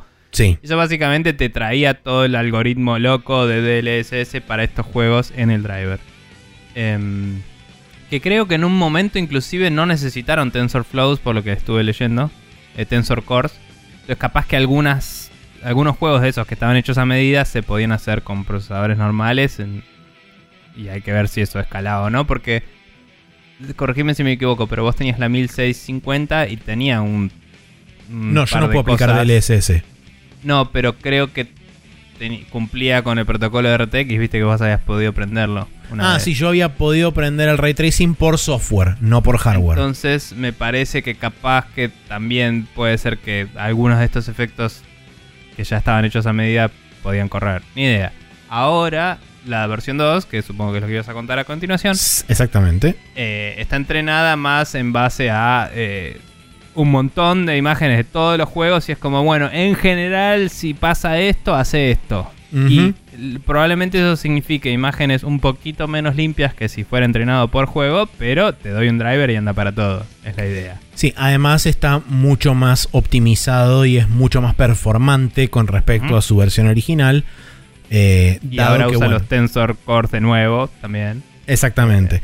Entonces, digamos, desde ahí fue donde, en, per- personalmente para mí, partía mi suposición de que el nuevo core o el nuevo chipset de la Nintendo Switch, de esta nueva Nintendo Switch, tenía que estar equiparada o ser paralela en tecnología a una serie, eh, a una RTX serie 2000 mínimo. Eh, Mm. y, e investigando así brevemente, estuve viendo que la- el, el chip más reciente de Tegra anunciado que existe es de 2018 y es el Tegra X. Ese Tegra X está basado en arquitectura Vega, que es la predecesora de los Ampere, que es la arquitectura de las RTX 2000. O sea, Mm. tienen Tensor Cores, pero tienen muy pocos Tensor Cores. Eh, la arquitectura esta que, que dije recién, que ya me olvidé el nombre.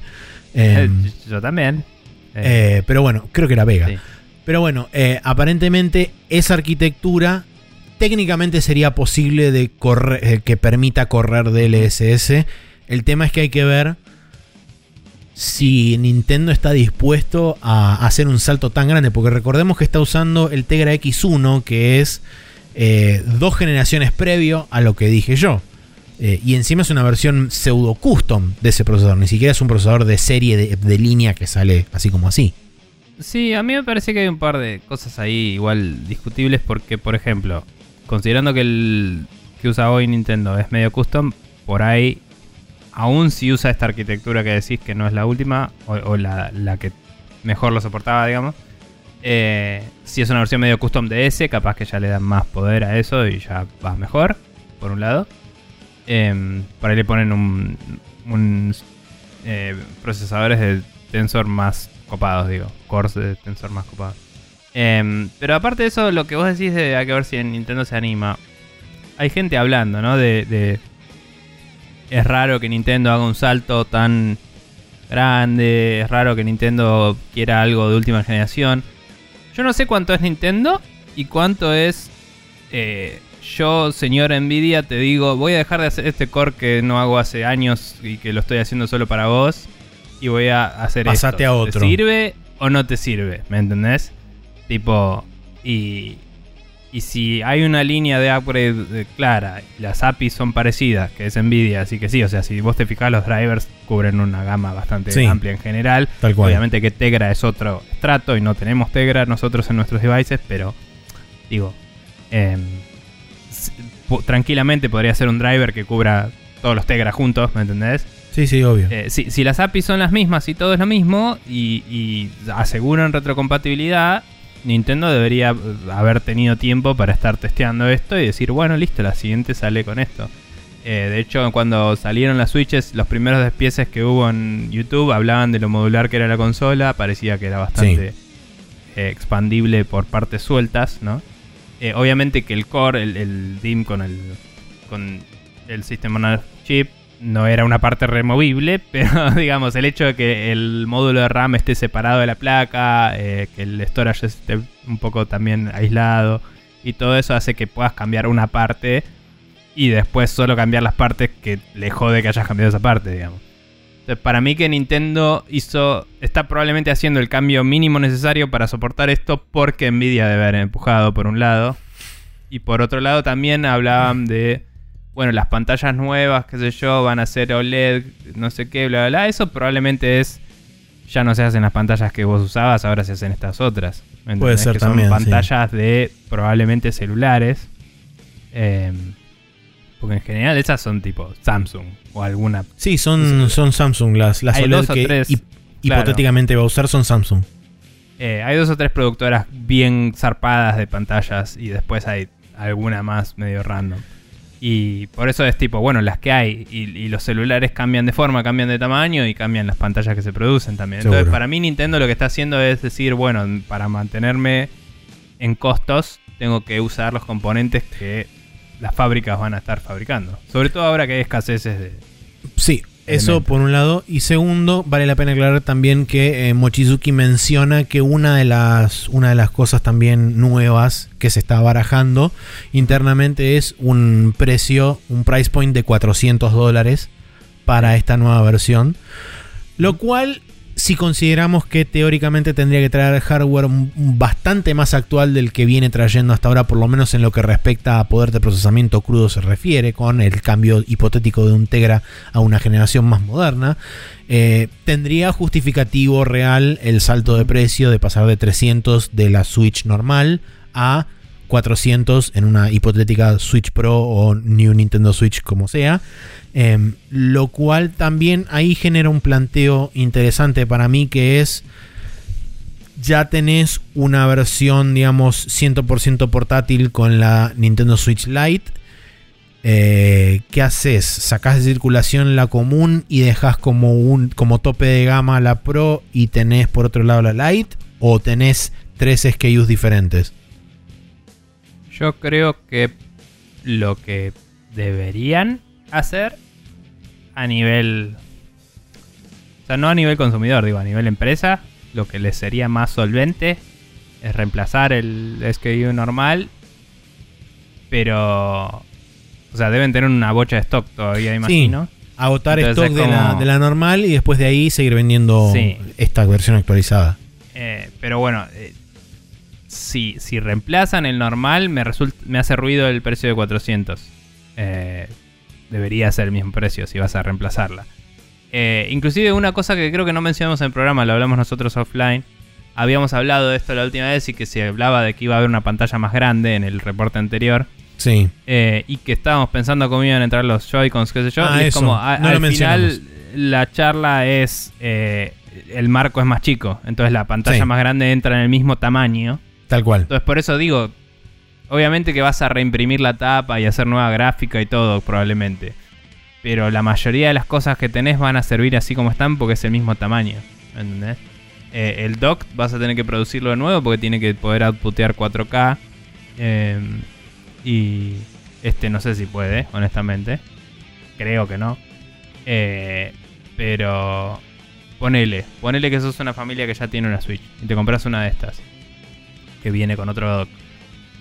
Estaría bueno que esta nueva se conecte al dock anterior también y output de 1080, ¿me entendés? O sea, tiene que ser lo más compatible posible. Entonces, no sé, yo haría que la reemplace directamente, ese es el nuevo estándar y que salga a 300. Si va a salir 400, entonces sí deberían mantener las tres.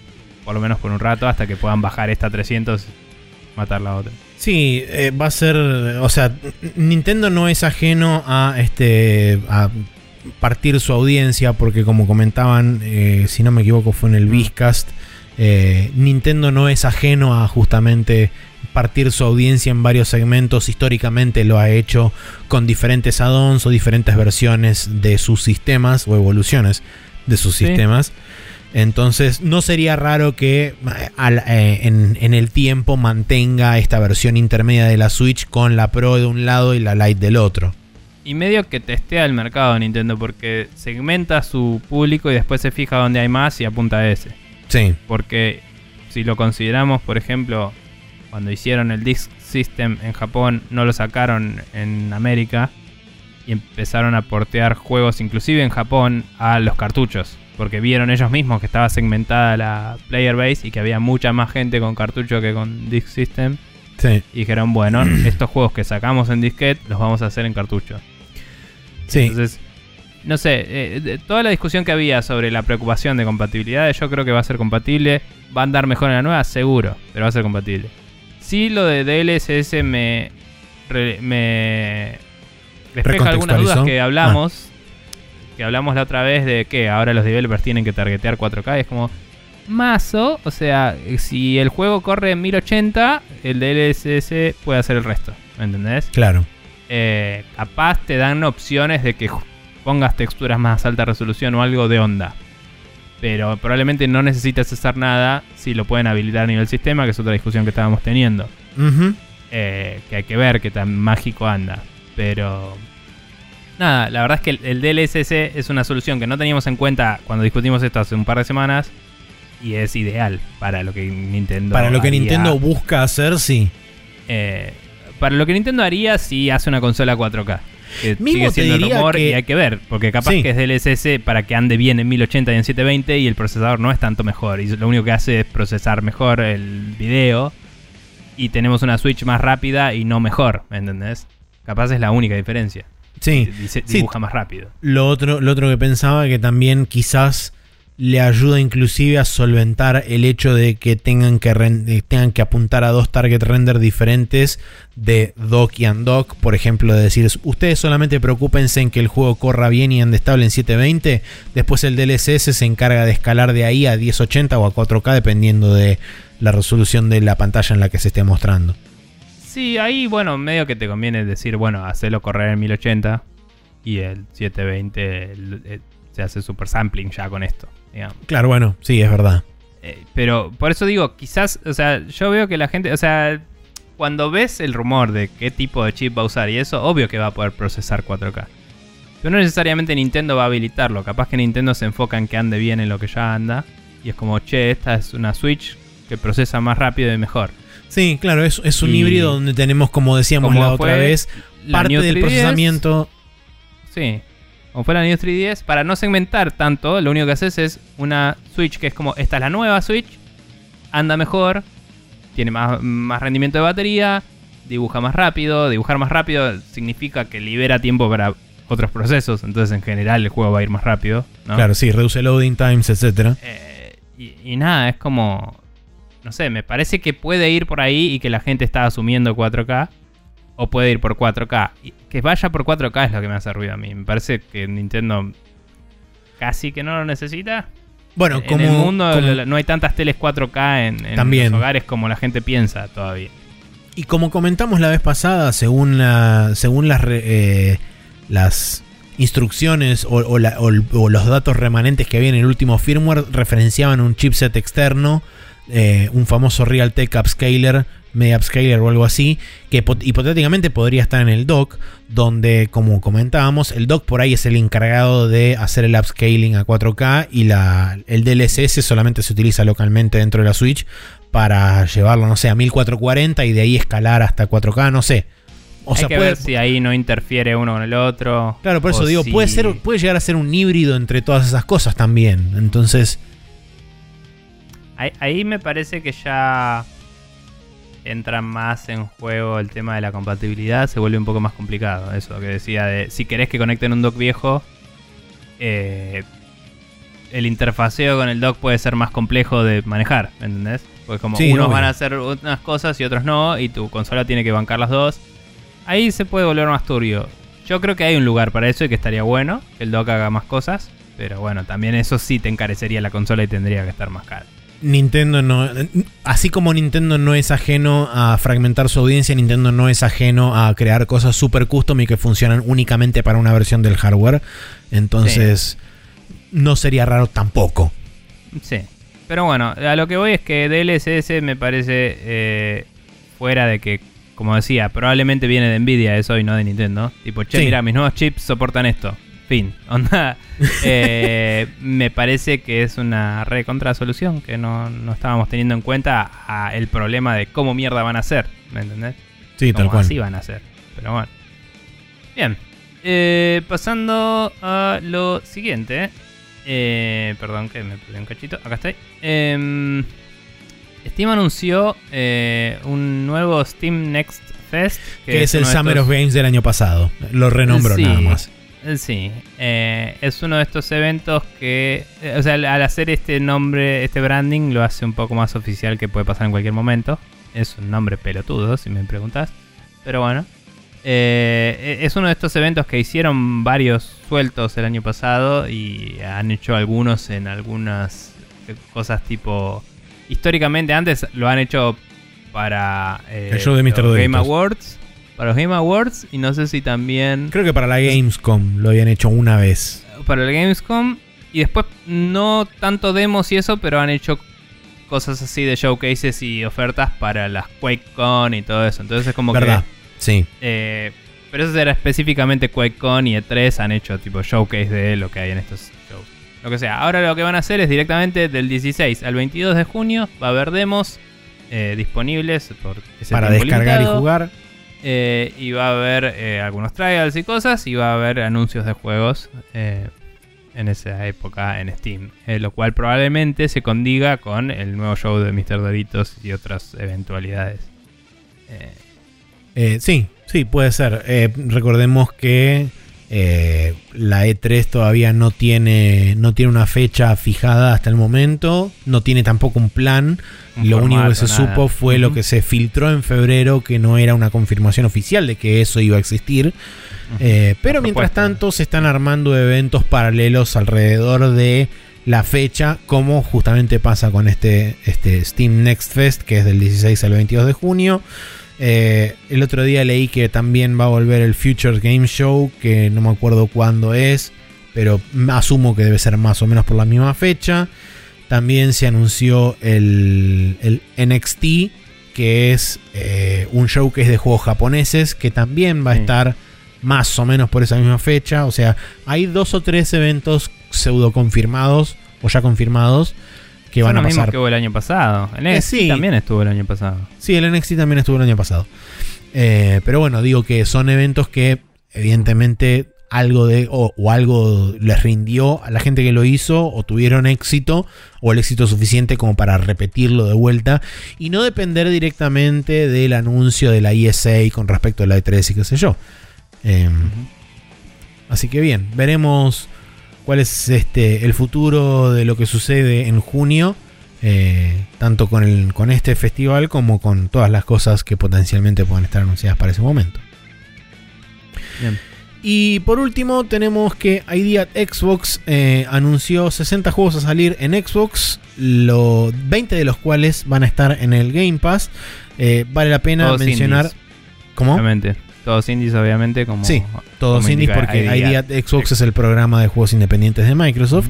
Vale la pena aclarar que eh, históricamente este showcase se hacía en la GDC. Durante el Sí. último día de la GDC se hacía eh, una suerte de, de media briefing para indies, hecho también con este, la ayuda de ID at Xbox y qué sé yo. Eh, y que, por supuesto, al no existir hoy en día la GDC presencial, lo decidieron hacer a través de un stream. Em, y que aparentemente, según estuve leyendo, Phil Spencer dijo públicamente que eh, si bien a él le gusta la movida de hacerlo presencial y qué sé yo, y estar con todos los indies en el teatro y festejar y bla, bla, bla, dice que probablemente a partir de ahora en adelante hagan una suerte de evento híbrido donde tengan eh, el stream, digamos, o, ya sea armado un lugar presencial y streameado también, o tener como dos eventos medio paralelos, tener uno presencial y uno este, online con streams. Mm. Bien. Eh, nada, yo destaqué que mirando la lista había un juego que tiene toda la pinta de ser argentino, que se llama eh, Despelote. sí. Hmm. Ese Eh, nombre es bastante indicativo. Sí, eh, lo busqué, me costó un poco encontrarlo porque aparentemente YouTube localiza algunos títulos y descripciones y hay un video que debe decir Mayhem o algo así que se traducía a despelote de, de- que era de mm, PUBG y había descripciones de otros videos que no sé, me estaban saltando como resultados. Busqué despelote game y eventualmente encontré un teaser y aparentemente es como un juego en primera persona en el que jugás con un nene que va jugando al fútbol en plazas y cosas así. eh, bien latinoamericano el asunto, obviamente. Y hay como sonidos de ciudad y una situación muy pixel art. eh, em, digamos, monocromática sería. Eh, un- como un beat, digamos. eh, blanco Ah, negro, sí, ¿viste? este, VGA. Eh, no sé si VGA es un bit. Bueno, ponele.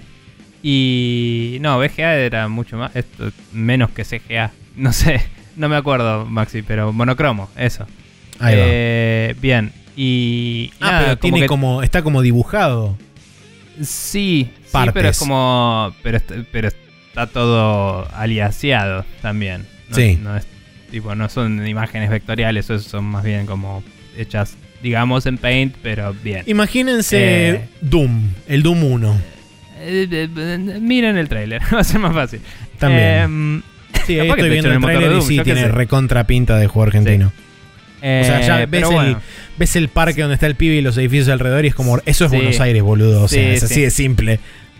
Bueno, pero nada, no, no quise asumir porque, qué sé yo, no puede ser de Uruguay, yo qué sé, ni idea. ¿viste? Tiene pinta de, de Río Platense seguro. Eh, Eso sí, Em, es verdad. Pero bueno, la música también es, eso sí es español claramente de por acá. Eh, y nada, tiene un mood muy chill y no sé de qué va el juego, pero me llamó la atención el nombre. Según, sí, según la descripción en el sitio oficial, porque de, pedo encontré el sitio oficial que es despelotegame.com. Bien. Em, dice, Despelote es un juego en primera persona de exploración eh, sobre el lenguaje universal del fútbol y las formas en las que puede eh, atraer a la gente junta o empujarlas este, y separarlas. Ok. Así que- sí, e- es una movida bien, bien indie y bien loca, pero me pareció interesante. Eh, y también otro que. Julián Cordero y Sebastián Balbuena son los desarrolladores. Sí, sí, estaba el nombre del estudio también en algún lado por ahí. Y Eh. eh, a ver si encuentro rápidamente, te voy a decir. Em, tenía. Había otro juego que estaba entre todos los, los que van a venir este año para Xbox. Que no estaba en el Game Pass, pero sí en Xbox. Que me viene llamando la atención en Twitter hace bocha. Y no me sale el nombre, ahora estoy buscándolo en el History porque vi el trailer ayer. Y Exo One se llama. Y te voy a pasar el trailer ahora. Que capaz que lo viste alguna vez en algún GIF que pasé yo de- del Twitter. Pero es increíble este juego lo que se ve. Y va a ser solo Next Gen y PC. Y es un juego Super Xenon da Flower o algo así. En el que sos un disco que va volando. Que, que va como planeando. Y cuando estás por caer al piso te puedes convertir en una pelota y rodando por el piso. Y vas como switchando entre los dos. Y vas agarrando elementos que te permiten planear más y, y ir más rápido. Y como que hay Bueno, eh, Fede Rata sobre Despelote, ya aprovecho antes de, de que Bien. se vaya para cualquier lado. Ambos desarrolladores son ecuatorianos, uno está viviendo en Nueva York, así que nada que ver con nada. Ok. Eh, para Pero aclarar. nada. Por eso, yo, a mí me pintaba. La música sí me pinta que es más de por acá. Eh, pero era la cultura latinoamericana muy close to home, claramente, ¿no? Sí. Pero bueno.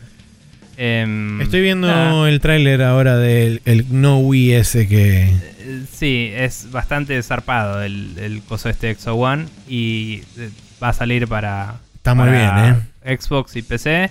No sé si PlayStation también. Y se ve de la concha a la lora. eh, Los gráficos son ridículamente hermosos. Y es como de un juego súper de, de volar por ahí Sí, boludo. Tiene Sí. Las recontra vibras de Flower. Zarpado. Es o sea, es lindo. Flower Sci-Fi, básicamente. Imagínense eso.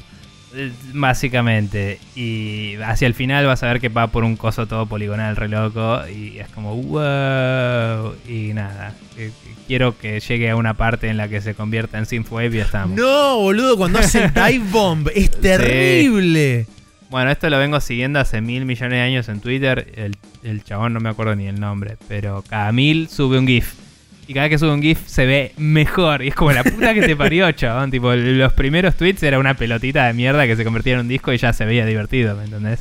Sí, Y era en el desierto y no había nada. Y ahora, tipo, wow. Increíble. zarpado. Eh, y, y solo Next Gen, tipo, ya fue. y le puso todos los gráficos. Eh, Está muy bien. Así que nada, sí. Eso. Bueno. Eh, pero bueno, eh, sí voy a decir que no me gustó este evento de Xbox. eh, fue en algún tipo de partnership con Twitch. Que me costó un huevo y no lo encontré. Tipo, no encontré el evento entero. Encontré las playlists de, típicas que suben después con todos los trailers. ¿no? Y no tengo idea qué forma tuvo el evento, no sé si fueron un trailer atrás del otro, pero las playlists de todos los trailers no siempre incluyen todo lo que muestra el evento, entonces me molesta un poco. Quería ver el evento, ¿entendés? Y solo porque no lo vi en ese momento me lo perdí.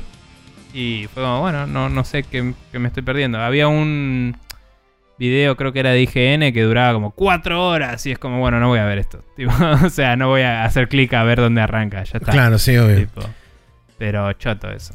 Bien. Em, pero bueno, Bueno. las listas de juegos están disponibles y los trailers están en los canales de ID de Xbox y de Xbox. Perfecto. Eh, bien, calendario. Para Sí. esta última semana de marzo, primeros días de abril. Tenemos el martes 30 de abril el disco Elysium de Final Cut, que sale para Windows, Mac, PC4, PC5 y Google Stadia. El Evil Genius 2 World Domination para Windows. El Kingdom Hearts 1.5 Remix, 2.5 Remix, 2.8 Final Chapter Prologue, 3 Plus Remind y Melody of Memory.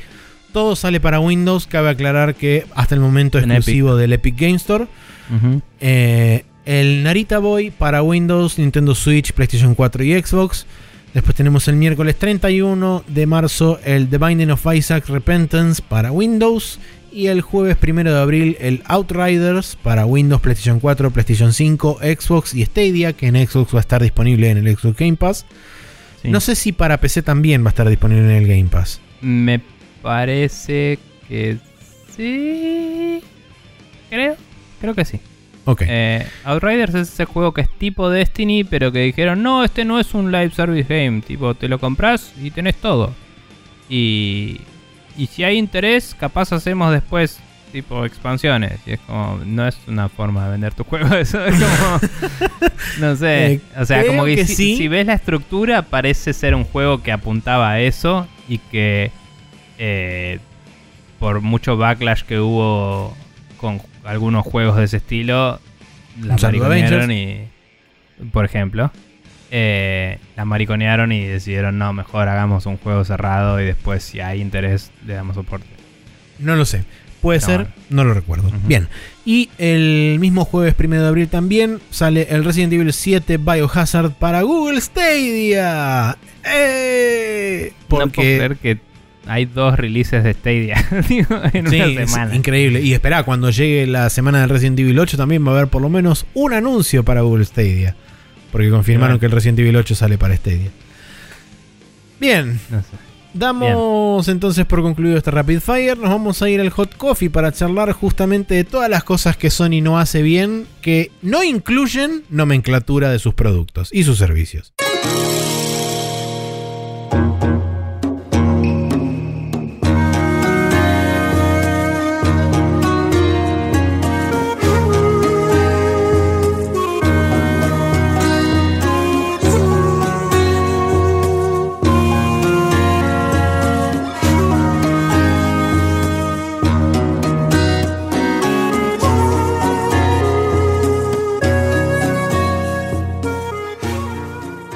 Y aquí estamos en el Hot Coffee para charlar justamente lo que mencionábamos antes del inicio de esta sección, que es que Según fuentes cercanas a Sony, o mejor dicho, según fuentes cercanas a The Gamer, un sitio que reportó por primera vez esta noticia, Sony planea cerrar el store de PlayStation 3, PSP y Vita eh, en el futuro cercano con un anuncio que llegaría a fin de marzo, lo cual no le queda mucho, así que probablemente sea esta semana y si no, sea mentira, pero no importa.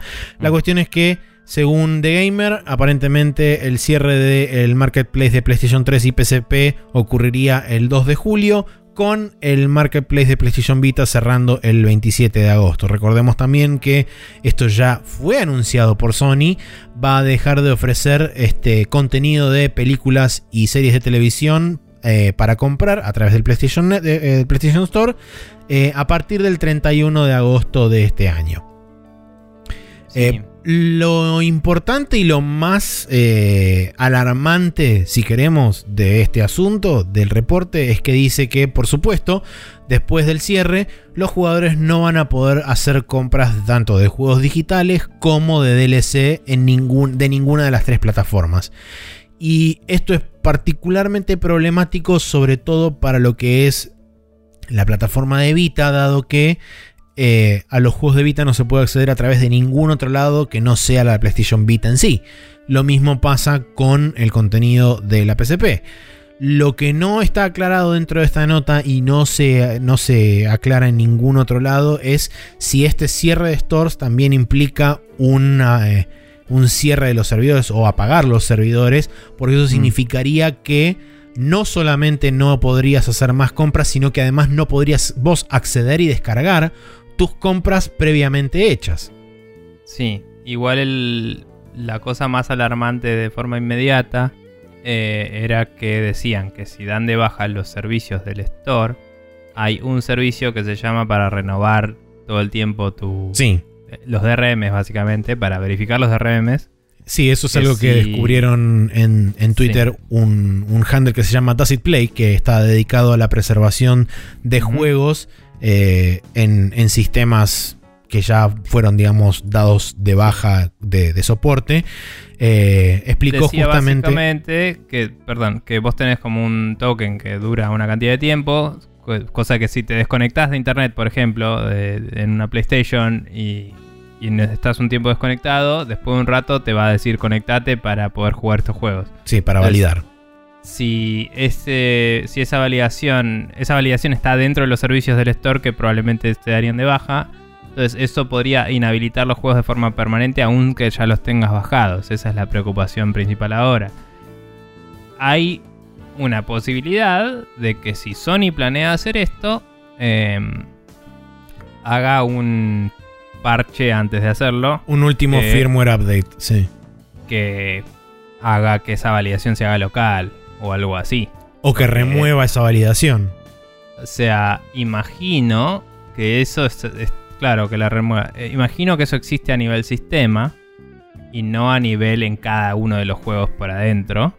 Por lo menos lo que es validación para con el store de Sony. Después cada uno puede tener su DRM propio, ¿no? Que eso ya habrá expirado o no. Eso es un tema aparte.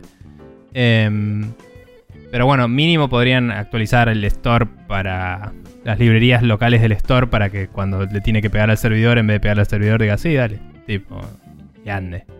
Ahora, si Sony no lo hace, capaz que alguien que viene modeando PlayStation hace rato lo puede hacer por Sony. Sí. Esto eh, particularmente eh, se vuelve problemático a la hora de hablar de el, el, CMOS, que es básicamente la pila interna que tienen el 90% de los electrónicos para mantener carga y mantener el reloj interno que tienen la mayoría de los productos electrónicos que, se, que, tienen este, un clock interno o que tienen una, retención de datos interna. Lo que, hace, lo que pasa es que la batería esta del CMOS en algún momento va a morir, no es que es, eterna. Eh, y lo que pasa es que si esa batería muere eh, y los, los este, servicios del store se dan de baja, cuando la máquina intente chequear de forma. Mientras tenga la batería aparentemente de forma local, el chequeo no, no influye. Ah, porque que era el, una cada tanto. El reloj está sincronizado. O sea, lo toma como que el reloj está sincronizado. Pero el tema es que cuando la batería muere y no puede, eh, digamos, autorizar con el reloj local, chequea con los servicios del store. Y ahí es donde se produce el problema, porque si vos, si a vos se te desincroniza el reloj, cuando va a ir a chequear, no hay respuesta del otro lado, por ende no puede chequear, lo que hace que te desautorice automáticamente todos los juegos digitales que vos tenés en la consola. Y el agravante mayor que existe es que este mismo handle dijo que en la PlayStation 4 es peor todavía porque todos los juegos se instalan localmente al disco. O sea, lo único que te sirve el disco físico es una suerte de token DRM donde básicamente el juego chequea que esté el disco adentro para poder ejecutarlo. El tema es que, de la misma forma que la PlayStation 3 chequea con los servicios del store, la PlayStation 4 hace lo mismo para poder validar que la consola esté sincronizada. Sí, eh, yo pensé que esta validación era una vez cada tanto, no sabía que era durante la duración de la pila, así que... Ok. Eh, nada, de nuevo, eso si no lo hace Sony, quizá lo puede hacer algún modder de, darlo vuelta, digamos, de, encontrarle cómo arreglarlo. Eh, pero es una preocupante bastante complicada. Eh, antes de, empezar a grabar hablábamos de si esto era un hot coffee o si era una noticia más y yo decía, a nosotros no nos afectó tanto, pero Nintendo ya pagó un par de stores en la sí, historia. la de la Wii Del sobre todo, Nivel no puedes bajarte nada, cagate. Y esto medio como que habla un poco más de la de la discusión para siempre del ownership o no de los juegos y de a dónde va nuestra colección cuando nos apagan, nos cierran la canilla. Em, nada, la verdad es que justo la otra vez yo dije que eh, en el programa que a Sony le confiaba más o menos, más me daba paja que no no estaba teniendo ganas de comprarme sus consolas, entonces poner plata en ese ecosistema me hinchaba los huevos.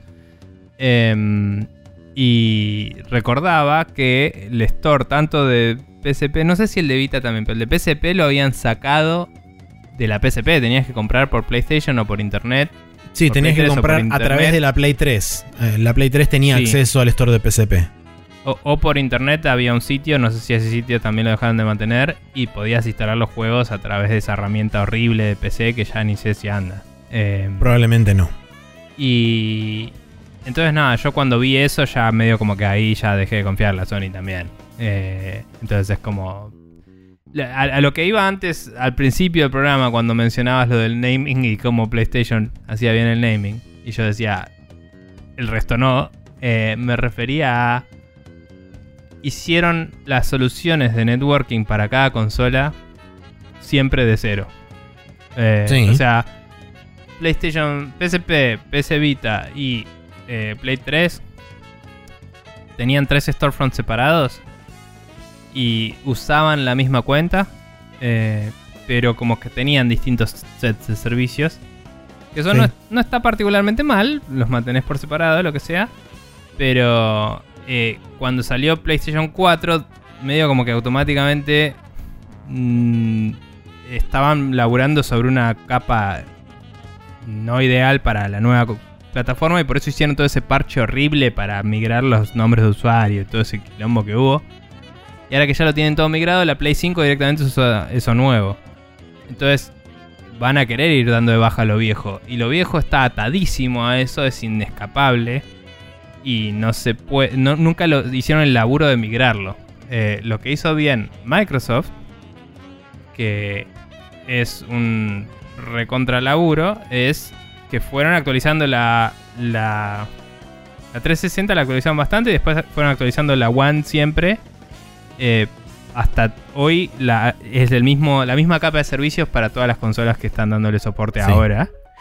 Y además portearon juegos, ¿no? O sea, como que dijeron, bueno, vamos a hacer compatibles todos los juegos que podamos, que no son todos, aclaramos claramente. Sí. Pero hicieron el laburo de decir, si te lo compraste antes y puedo correrlo porque todos los temas legales y del sistema están resueltos, los tenés. Sí, iba a decir que iba a decir que cabe aclarar también que esto no es una problemática exclusiva de la PlayStation 3 y la PlayStation 4 tanto la Xbox 360 como la Xbox One, ambas versiones, la One y la One S y la One X, todas sufren del mismo problema porque sobre todo las consolas de Microsoft no se les podía de la validación hacer, decís. Sí, de la validación. No se, tampoco se les podía hacer un setup offline. Las consolas sí o sí tenían que estar conectadas para hacer un setup sí, offline. Sí, en el setup inicial al menos sí. sí. Eh, igual mientras que eso es verdad, a lo que voy yo es que cuando tu sistema online está actualizado, tenés contra qué validar. Sí, sí, sí, seguro. O sea, seguro. no, no te dieron de baja. De nuevo, eh, la 360 no sé si le están dando soporte activo ahora o no. Probablemente. Creo que los servicios del store todavía siguen existiendo, pero Probablemente es una sí, porque puedes no. comprar juegos de 360 en el store de 360 para jugarlos en el modo retrocompatible. O sea, Claro. usa el store de 360, lo mantienen. También Microsoft tiene mucha más plata para mantener servidores. Por supuesto. Eh, debe ser tipo tres computadoras tiradas en un galpón y les alcanza para el tráfico que manejan, ¿no? Pero realmente a lo que voy es que el lo que hicieron ellos de bueno fue, o sea, está bien, la primera versión de todas de Xbox Live, la de Xbox, la mataron Ujú. hace bocha y la gente se relamentó. Y hoy hay esfuerzos independientes para levantarla de nuevo y poder jugar a los juegos originales, que hay algunos, algunos juegos que no se puede. Pero Microsoft hicieron todo ese laburo de volver para atrás y, y hacer retrocompatibles los juegos para compensar eso. Que eso es algo que eh, fue la primera vez en la historia en la que fue relevante que se haga. Porque antes no tenía sentido. Antes los Sí. juegos eran offline. ¿Me entendés? Eh, entonces, acá es donde estamos empezando a ver el impacto de movernos todo al online. En, una modalidad un poco más masiva. Porque inclusive Nintendo se recontra cagó en todo, y apagó cosas que no puedes volver a bajar, pero te vuelve a poner los juegos a la venta de nuevo y podés volverlos a comprar, que no está bueno, pero es lo que hay, ¿no? Los de ellos. Hay algunos juegos tercerizados de Nintendo que nunca volvieron a salir. Tipo de, de- de third parties que salieron en Switch o lo que sea, digitales que nunca volvieron a salir. Juegos de DSI que se perdieron para siempre. Sí. La gente vacapeó y hay ROMs, pero no están disponibles de forma legítima. Em, pero bueno, ahí es donde la emulación, como Sí, y por otro lado, recordemos que también este, apagó el storefront de una consola que vendió 110 millones de unidades. Entonces uno pensaría Sí. y diría, bueno, ok, alguien tiene que haber hecho al- alguna presentación judicial al respecto sobre eh, el tema de derechos y bla, bla, bla, y qué sé yo. Yo personalmente nunca escuché nada al respecto. Quizás esto, una vez que se Mm. oficialice y se conozca la noticia verdadera y sepamos las fechas con con, digamos, de, boca de- del mismo Sony, qué sé yo, quizás esto promueva algún tipo de movida de presentación judicial y qué sé yo, y empecemos a ver algún tipo de, de cambio con respecto a, a cómo se manejan estos derechos sobre, sobre bienes digitales que eh, nunca se sabe, o sea, está bien que quizás no nos informamos del todo ah, para saber bien específicamente de qué lado cae, pero tenés por un lado el End Users License Agreement que dice que eh, ellos te pueden suspender la, la licencia en cualquier momento bajo cualquier razón y bla bla bla y qué sé yo. Por otro Mm. lado, tenés gente que te dice que el EULA no es vinculante y que tus derechos sobre los bienes físicos se aplican sobre los bienes digitales dependiendo de la región donde estés del mundo. Sí, pero la este- mayoría de la legitimización de esos reclamos fueron bastante posterior a los apagados de Nintendo de servidores, por ejemplo. Ah, puede ser. O sea, Nintendo apagó esos stores hace un rato ya. El más reciente fue el de Wii. Eh, que Y fue hace un par de años, si no me equivoco. sí. El de Wii U no sé Todavía si está. a pagar. Todavía está vivo. todavía. Apagaron servicios de Wii U, no apagaron Sí. el store todavía. Eh, ah, y el de la 3DS de algunos países cerraron. Los que tenían las Sí. stores limitadas. Sí, sí, sí, es verdad. Es- y eso fue hace Em, relativamente poco, creo que fue hace un año, un sí. año y medio, una cosa así.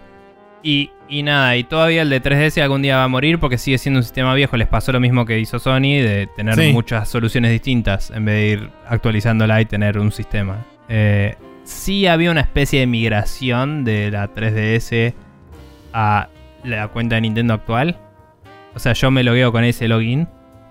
Pero fue raro, porque era atar la de 3DS a la de Wii U y después la de Wii U se convirtió en la de Switch Sí. pero no era una de Switch, era como que la convertías a. Entonces es como que es una casualidad cósmica que sea el mismo login para mí. O sea, podría ser distinto todavía.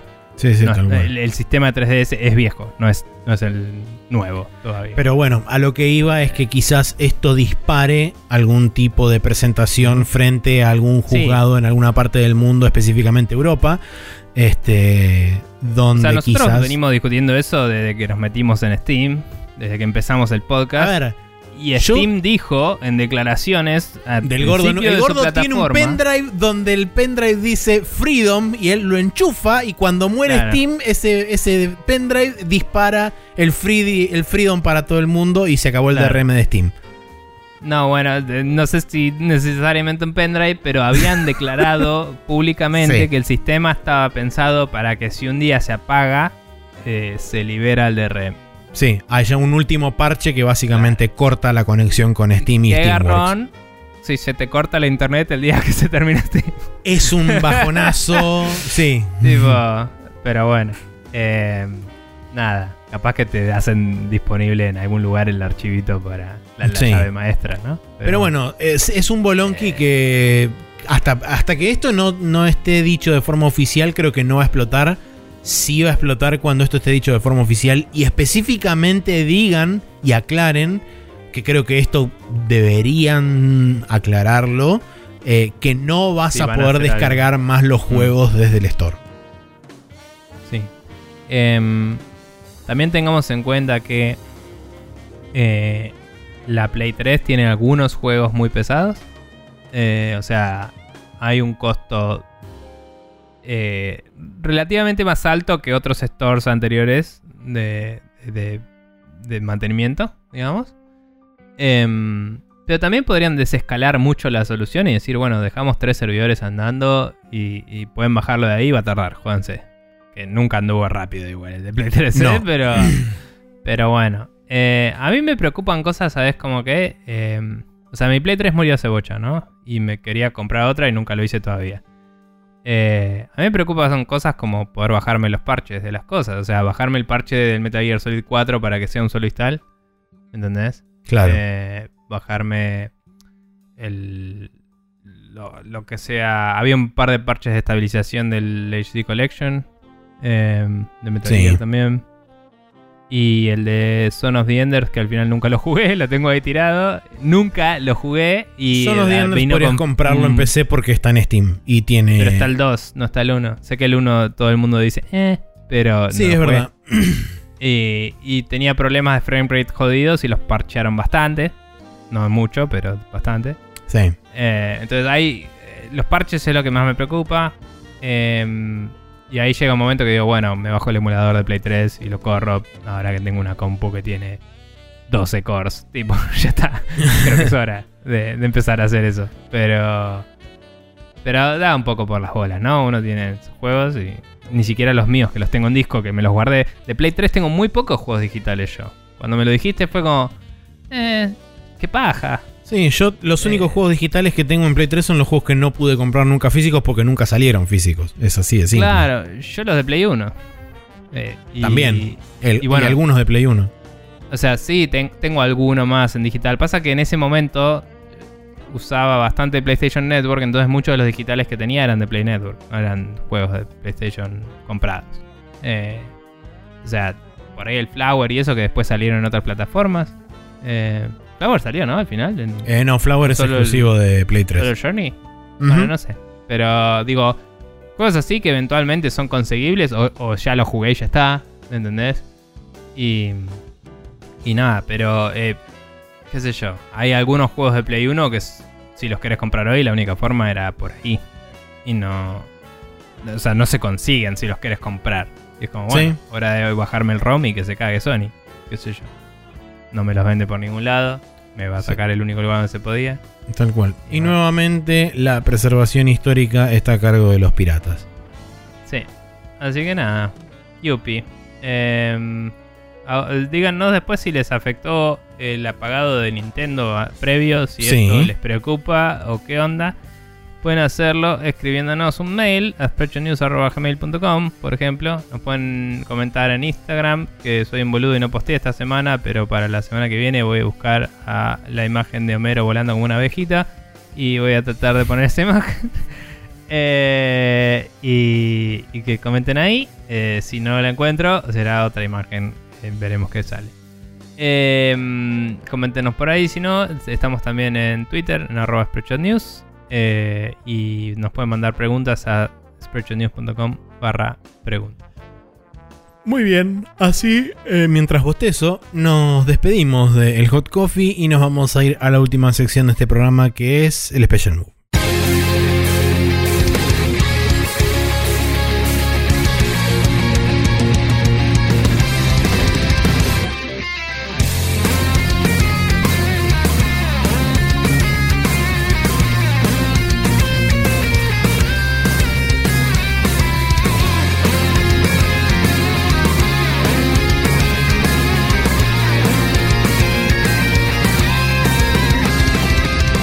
Aquí estamos en el Special Mood donde tenemos dos recomendaciones para darles. Nico tiene un podcast y yo tengo sueño y un video de YouTube. Bien, sí. Eh, además del podcast también quiero mencionar, que me olvidé de mencionarlo antes, que en el coso de ID at Xbox, eh, en el video del final creo que es, que lo publicaron aparte donde estaban todos... El montaje. El típico montaje de todos los jueguitos pusieron una música muy copada, que si les gusta, la hizo el señor Tony Lace, amigo de la casa. Eh, es amigo mío, es eh, laburó en varios juegos de Lemon Chili Games. Eh, laburó en la música del Sonic 2 HD.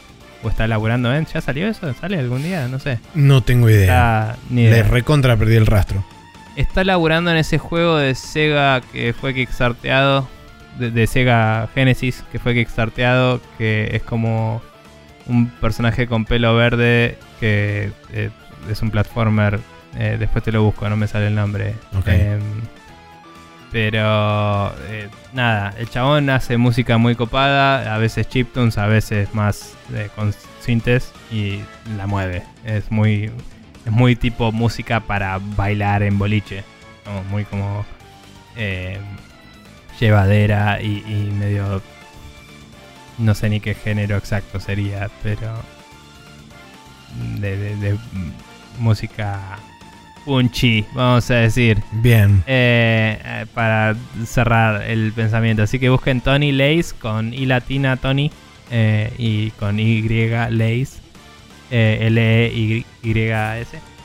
Eh, si lo buscan así, está en Instagram. A veces se streamea en Twitch también está. Eh, y se streamea tocando o se streamea jugando cosas. Em, y su música está muy buena. Está en Spotify también. Lo, he recomendado alguna vez. Eh, Voy a dejar pasar el chiste. bueno. No sé. Dijiste que se streamea tocando. Ah, bueno, está bien. Y bueno, después de eso, lo otro que quería recomendar es el otro podcast que tiene Seba Saga que comenté hace un rato. Que es el de los podcasteros del Zodíaco. Eh, no sé si lo escuchaste. No, no lo eh, escuché todavía. Pero empieza. Em, a ver, voy a aclarar. Tiene dos capítulos que son tipo el 0 y el 0,5 de cuando amagaron a empezar. Y la mitad de esos capítulos son Edu y Seba tratando de explicar el formato del podcast. Lo cual me pareció un embole. Yo los quiero mucho. pero es como paren de explicarme el formato y hagan el podcast. Eh, y después en el 1. Porque creo que hubo como un año de diferencia entre el 0 y el 0,5. por eso se olvidaron de lo que habían dicho y lo dijeron de vuelta, básicamente. No, no, es que reiteraron para la gente que no. Por si no los escucharon, digamos. Ah. Pero. Pero viste cómo es Seba que eh, explica mucho las cosas. Sí, y, explica, dice cualquier cosa y después dice, no, no fue lo que quise decir, quise decir lo que vos acabas de decir. Y Edu cuando ve que alguien está diciendo cosas confusas, las explica también y bueno, así, funciona. Eh, en el capítulo 1 vuelven a explicar las cosas, no se preocupen. Pero antes hay una intro que es increíble y lo hacen en todos los capítulos. Tienen el tema de los guardianes del universo. Pero lo canta Edu y es sobre los podcasters del, universo. Y es increíble. Es alucinante y me encanta. Y después se va pone la voz del narrador y te cuenta lo último, o sea, lo que va a pasar en este capítulo. Es tipo, en el episodio de hoy. Muy bien. Y es como, sí, señor, sí. Y nada, es muy, muy bueno. Eh, y, lo banco mucho. Sale cada dos semanas. Eh, porque nada, les, gusta robar un poco, me parece. Eh, porque van a hacer un capítulo por. O sea, van viendo la serie y van comentando un capítulo a la vez. Pero lo que está bueno es que están viendo, van a ver todo Saint Seiya. Y en cada capítulo te cuentan las diferencias que tiene con el manga. Eh, y, y un poco de datos extra y cosas que ellos saben de Claro. haber leído y de ser fanáticos, todo.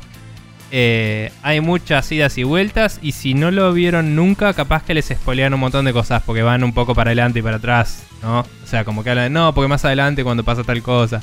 Entonces, ellos tratan de no spoilear, pero ya en los primeros dos capítulos que cuentan la historia de ellos conociendo y siendo fans de Saint Seiya, ya te cuentan un millón de cosas. Claro. Así que tengan en cuenta eso. Si quieren ver la serie con ellos, empiecen en el 1 y vayan viéndolo. Eh, pero. Y, por ahí les conviene verse muchos capítulos y, escuchar un podcast. claro. Sí. Eh, pero la paso muy bien, sobre todo cuando eh, pelotudean de esa forma como las intros y todo eso. Y hacen un buen uso del soundtrack de la serie, que es un alto soundtrack. Así que Sí. eso. Em, quizás si le pedís a, a Seba o a Edu el tema, lo podemos poner al final. O, o podemos poner uno de Saint Seiya, que nunca viene mal. Sí, Eh, que tiene grandes temas. Bien. Vos. Bien, bueno, mi recomendación es un video del canal Cutscenes, que es una suerte de segundo canal o canal B de Archipel, que es el canal que se dedica Mm. a hacer documentales de tanto desarrolladores como artistas como músicos japoneses.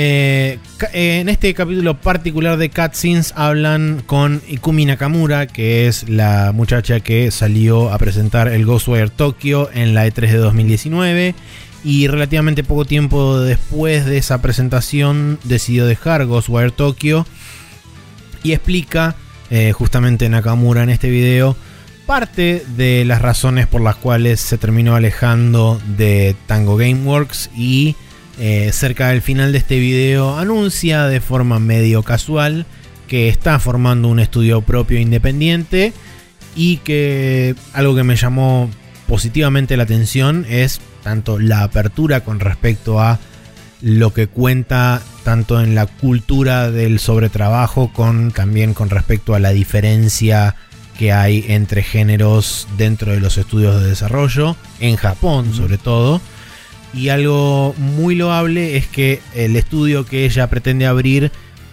quiere que tenga no solamente desarrolladores japoneses, tanto hombres como mujeres, sino que también quiere desarrolladores eh, extranjeros que, que vayan a, a desarrollar a su estudio, tanto hombres como mujeres, para que se forme algo, una, digamos, un- una cultura más global dentro de, dentro de su estudio. Es a lo que apunta idealmente. Pero nada, la verdad que me pareció una, una exploración copada, tanto de, brevemente su carrera y de cómo llegó a ser Creative Director en Tango Gameworks y a liderar el Ghostwire Tokyo. Y después de ahí medio como su camino eh, yéndose de Ghostwire y medio como viendo a ver qué hacía y demás. Mientras, de paso, en, en lo que respecta al video en sí, recorren un montón de lugares abandonados y es ella sacándole fotos a lugares abandonados porque Sí, porque. ella es así. Eh, Sí, y porque y- Japón tiene 10 millones de lugares abandonados y decís, chabón, ¿por qué? Y porque. Bueno, porque terremotos y porque boom económico. Sí. Eh, pero también un poco porque de flashear artista con el documental, ¿no? Eh, imagino que la mina está buscando referencias para algún juego o algo, ¿viste? Es posible, sí. De hecho, Pero- ella comenta que este, ni bien se fue de Tango Gameworks y anunció que se iba, le llegaron alrededor de mil mensajes a su LinkedIn que eran en igual partes, venía a visitar a nuestro estudio y tenemos ofertas laborales para vos. Sí. Entonces, que no la tiene que razón... ver con las referencias, pero sí. Eh, que bueno, eh, sí, es verdad. Pero a lo que iba es que lo que dijo ella es que, digamos, en, en su tour por varios estudios, eh, Mm. de lo que más lo que más le interesaba aprender era la cultura del estudio, cómo trataban a sus empleados y qué podía tomar ella de, de experiencia positiva para llevarse y eventualmente armar su propio estudio con juegos de azar y mujerzuelas. Sí. Eh, que de nuevo no tiene nada que ver con lo que está diciendo, pero sí. Sí, Eh, me llamó la atención además que, que lo relacionaste con. Digo, ¿qué? Eh, no, porque pero- justo en, en una parte, en fin, no, no importa. No, no No les voy a contar el video entero, véanlo, es interesante. Sí, está bueno. Yo lo vi el otro día, que me lo algoritmió de YouTube y después vi que lo recomendaste y fue, ah, bueno, ok, recomiendo otra cosa. y, y nada, la verdad es que está bastante piola. eh, es muy su historia personal y eh, no sabía, o sea, lo de cómo se fue Tango Games aparentemente no fue nada dramático. No, Como, pero ah, eh, tiene directamente que ver mal, con su salud. Sí, sí, sí, pero, o sea, como que se estaba laburando mucho y dijo, prefiero laburar mucho en algo eh, a mi modo, digamos. Eh, pero sí me gustó eso, como, como decías, el, ella comentaba que en otra época se laburaría hasta retarde y que, y que es- era otra forma de, de ser pasional ante los juegos, pero para ella eh, alejarse de algo que te está haciendo mal y empezar algo nuevo es algo más valioso. Sí. Y que dice, me costó un huevo porque yo- para mí era mi... El juego que estábamos haciendo era mi bebé, decía, pero, pero ya está bien entrado en desarrollo y, y se lo dejé en manos de otras personas y me fui. Y es como, bueno, genial. O sea, me parece zarpado mensaje para los japoneses. No sé si este canal lo ven muchos japoneses, pero ojalá que eso llegue de alguna forma Sí. porque es importante. Y lo, lo- Em. lo otro importante también que destacó ella en el video es que eh, decía que ella no, no podía ser, o sea, para poder ser productiva haciendo juegos necesitaba estar saludable. Entonces que si ella se estaba enfermando haciendo cosas, no iba a ser, eh, o sea, no se iba a representar el 100% de lo que quería hacer en el trabajo. Sí, bueno. Pero bueno, nada, como decimos, eh, vean el video, Sí. está bueno. eh, y son re locos los lugares que visitan. y nada, la mina está muy simpática, siempre muy como...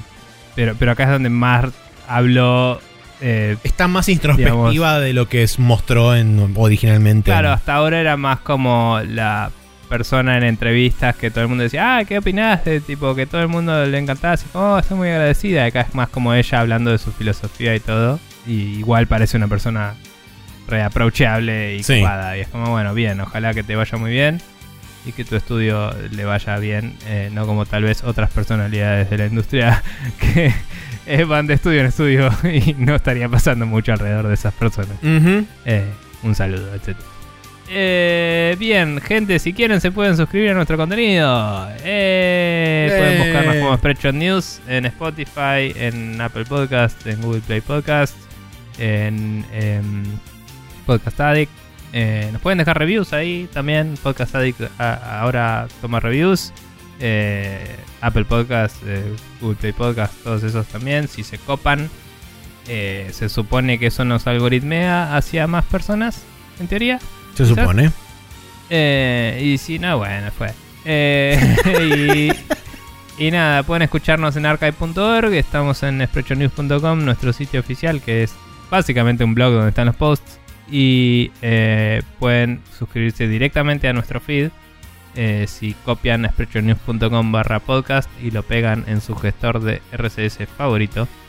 Eh, de esa forma, recibiendo todos los días martes, no, No. lunes a las 0.30 horas em, el podcast en cuestión.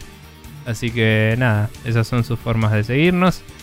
Eh, mis neuronas se van apagando cada vez más, así que me voy a Se nota, eh, sí. disponer sí, a hacerme un café. No sé por qué estoy tan cansado. Ayer dormí más o menos bien para hoy, pero quizás anteayer no había dormido suficiente, no sé. Ni idea. Pero bueno, café, por favor, esto. Sí, vale, vale, vale la pena. Te, te- te concedo el hecho de que te levantes y vayas a prepararte el café. Yo me encargo de cerrar este, este aparato extraño. eh, Bueno, dale. que se llama Expression News Podcast y nos vamos a despedir hasta la semana que viene y esperamos que la pasen bonito y que ah eh, se- Semana Santa Pascua Feliz Navidad y todas esas cosas que vienen ahora en estos días así que nada aprovechen y compren cosas que tengan que ver con el inserte fiesta que corresponde a esta fecha. Eh, nos vemos la semana que viene y eso eh, aguante el otoño. A Nico Gato